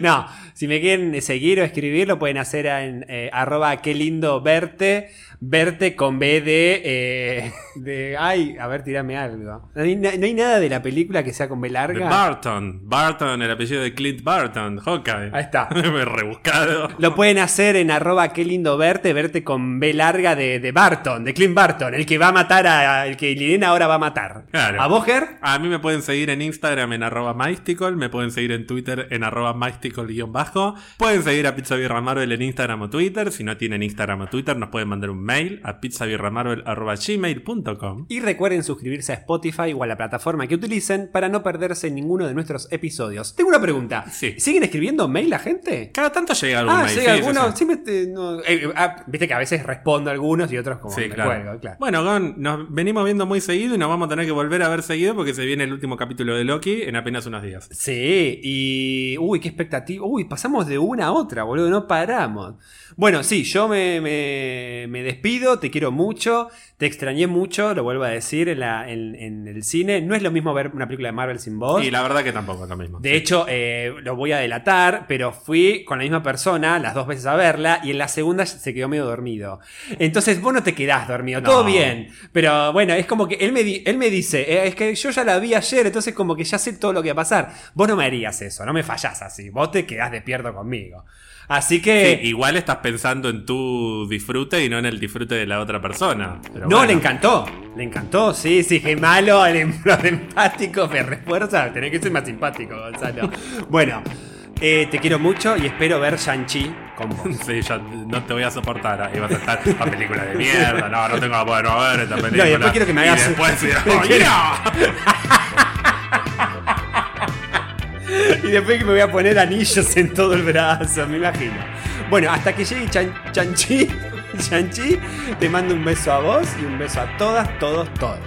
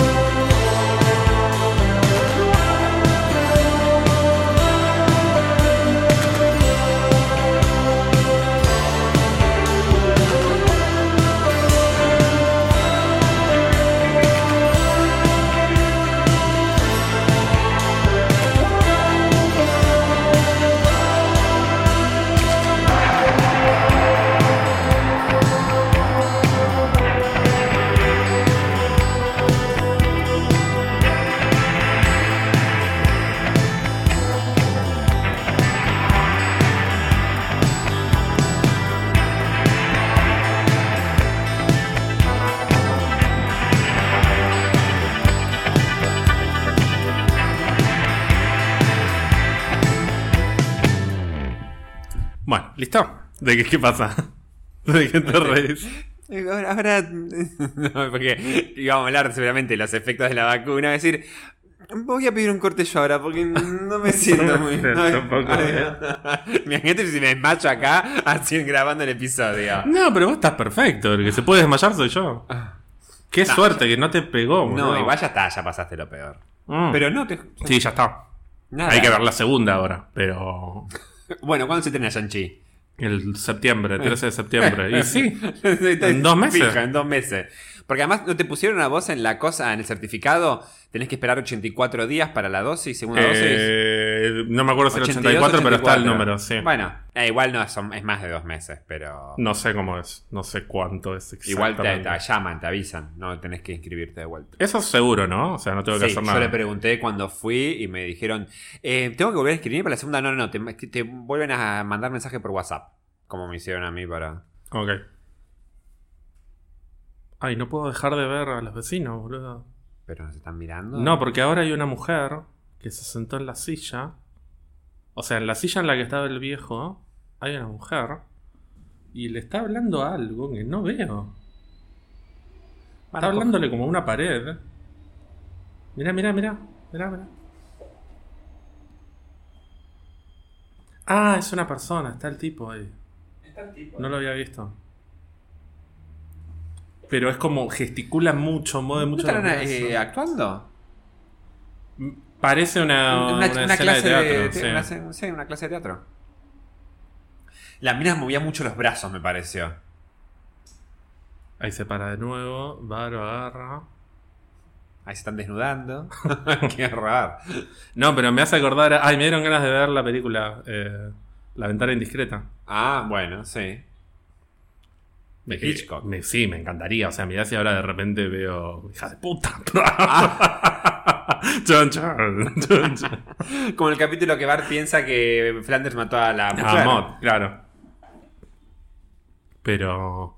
Bueno, vos sos igual de chuma que yo. A mí me encanta, pero a mí me gusta ver cuando están teniendo sexo. Me encanta estar atento a eso. A mí me gusta eso, pero me gusta todo en general. O sea, no solo eso. Me gusta Claro. saber de la vida. El Claro. otro día hablaba con Ángeles, mi Sí. amiga. Que ella es como que le gusta mucho más el campo, la soledad.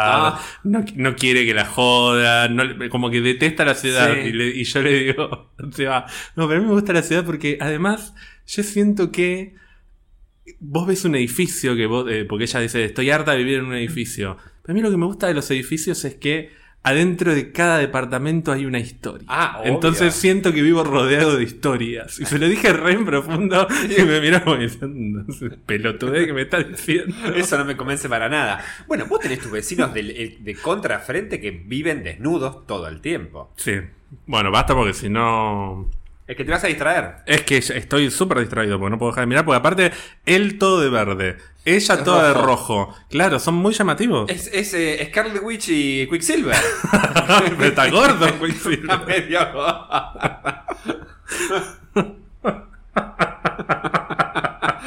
¿No pero me distrae además la posición teatral, que es como que no le dan la espalda al público, que somos nosotros. Claro. Ahí está. Nosotros somos el público. Están actuando y que la gente los mire. Tienen que acostumbrarse a miradas.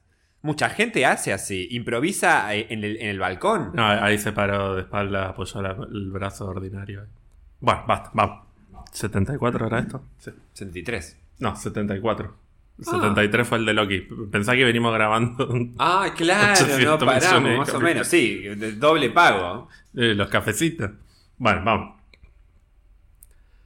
Hola a todas, todos y todos. no ¿Siguen mire, ahí? boludo. Siguen ahí es para que me tienta. No, bueno, bajo la, per- bajo No, la no, no, yo me- no, además ni los veo.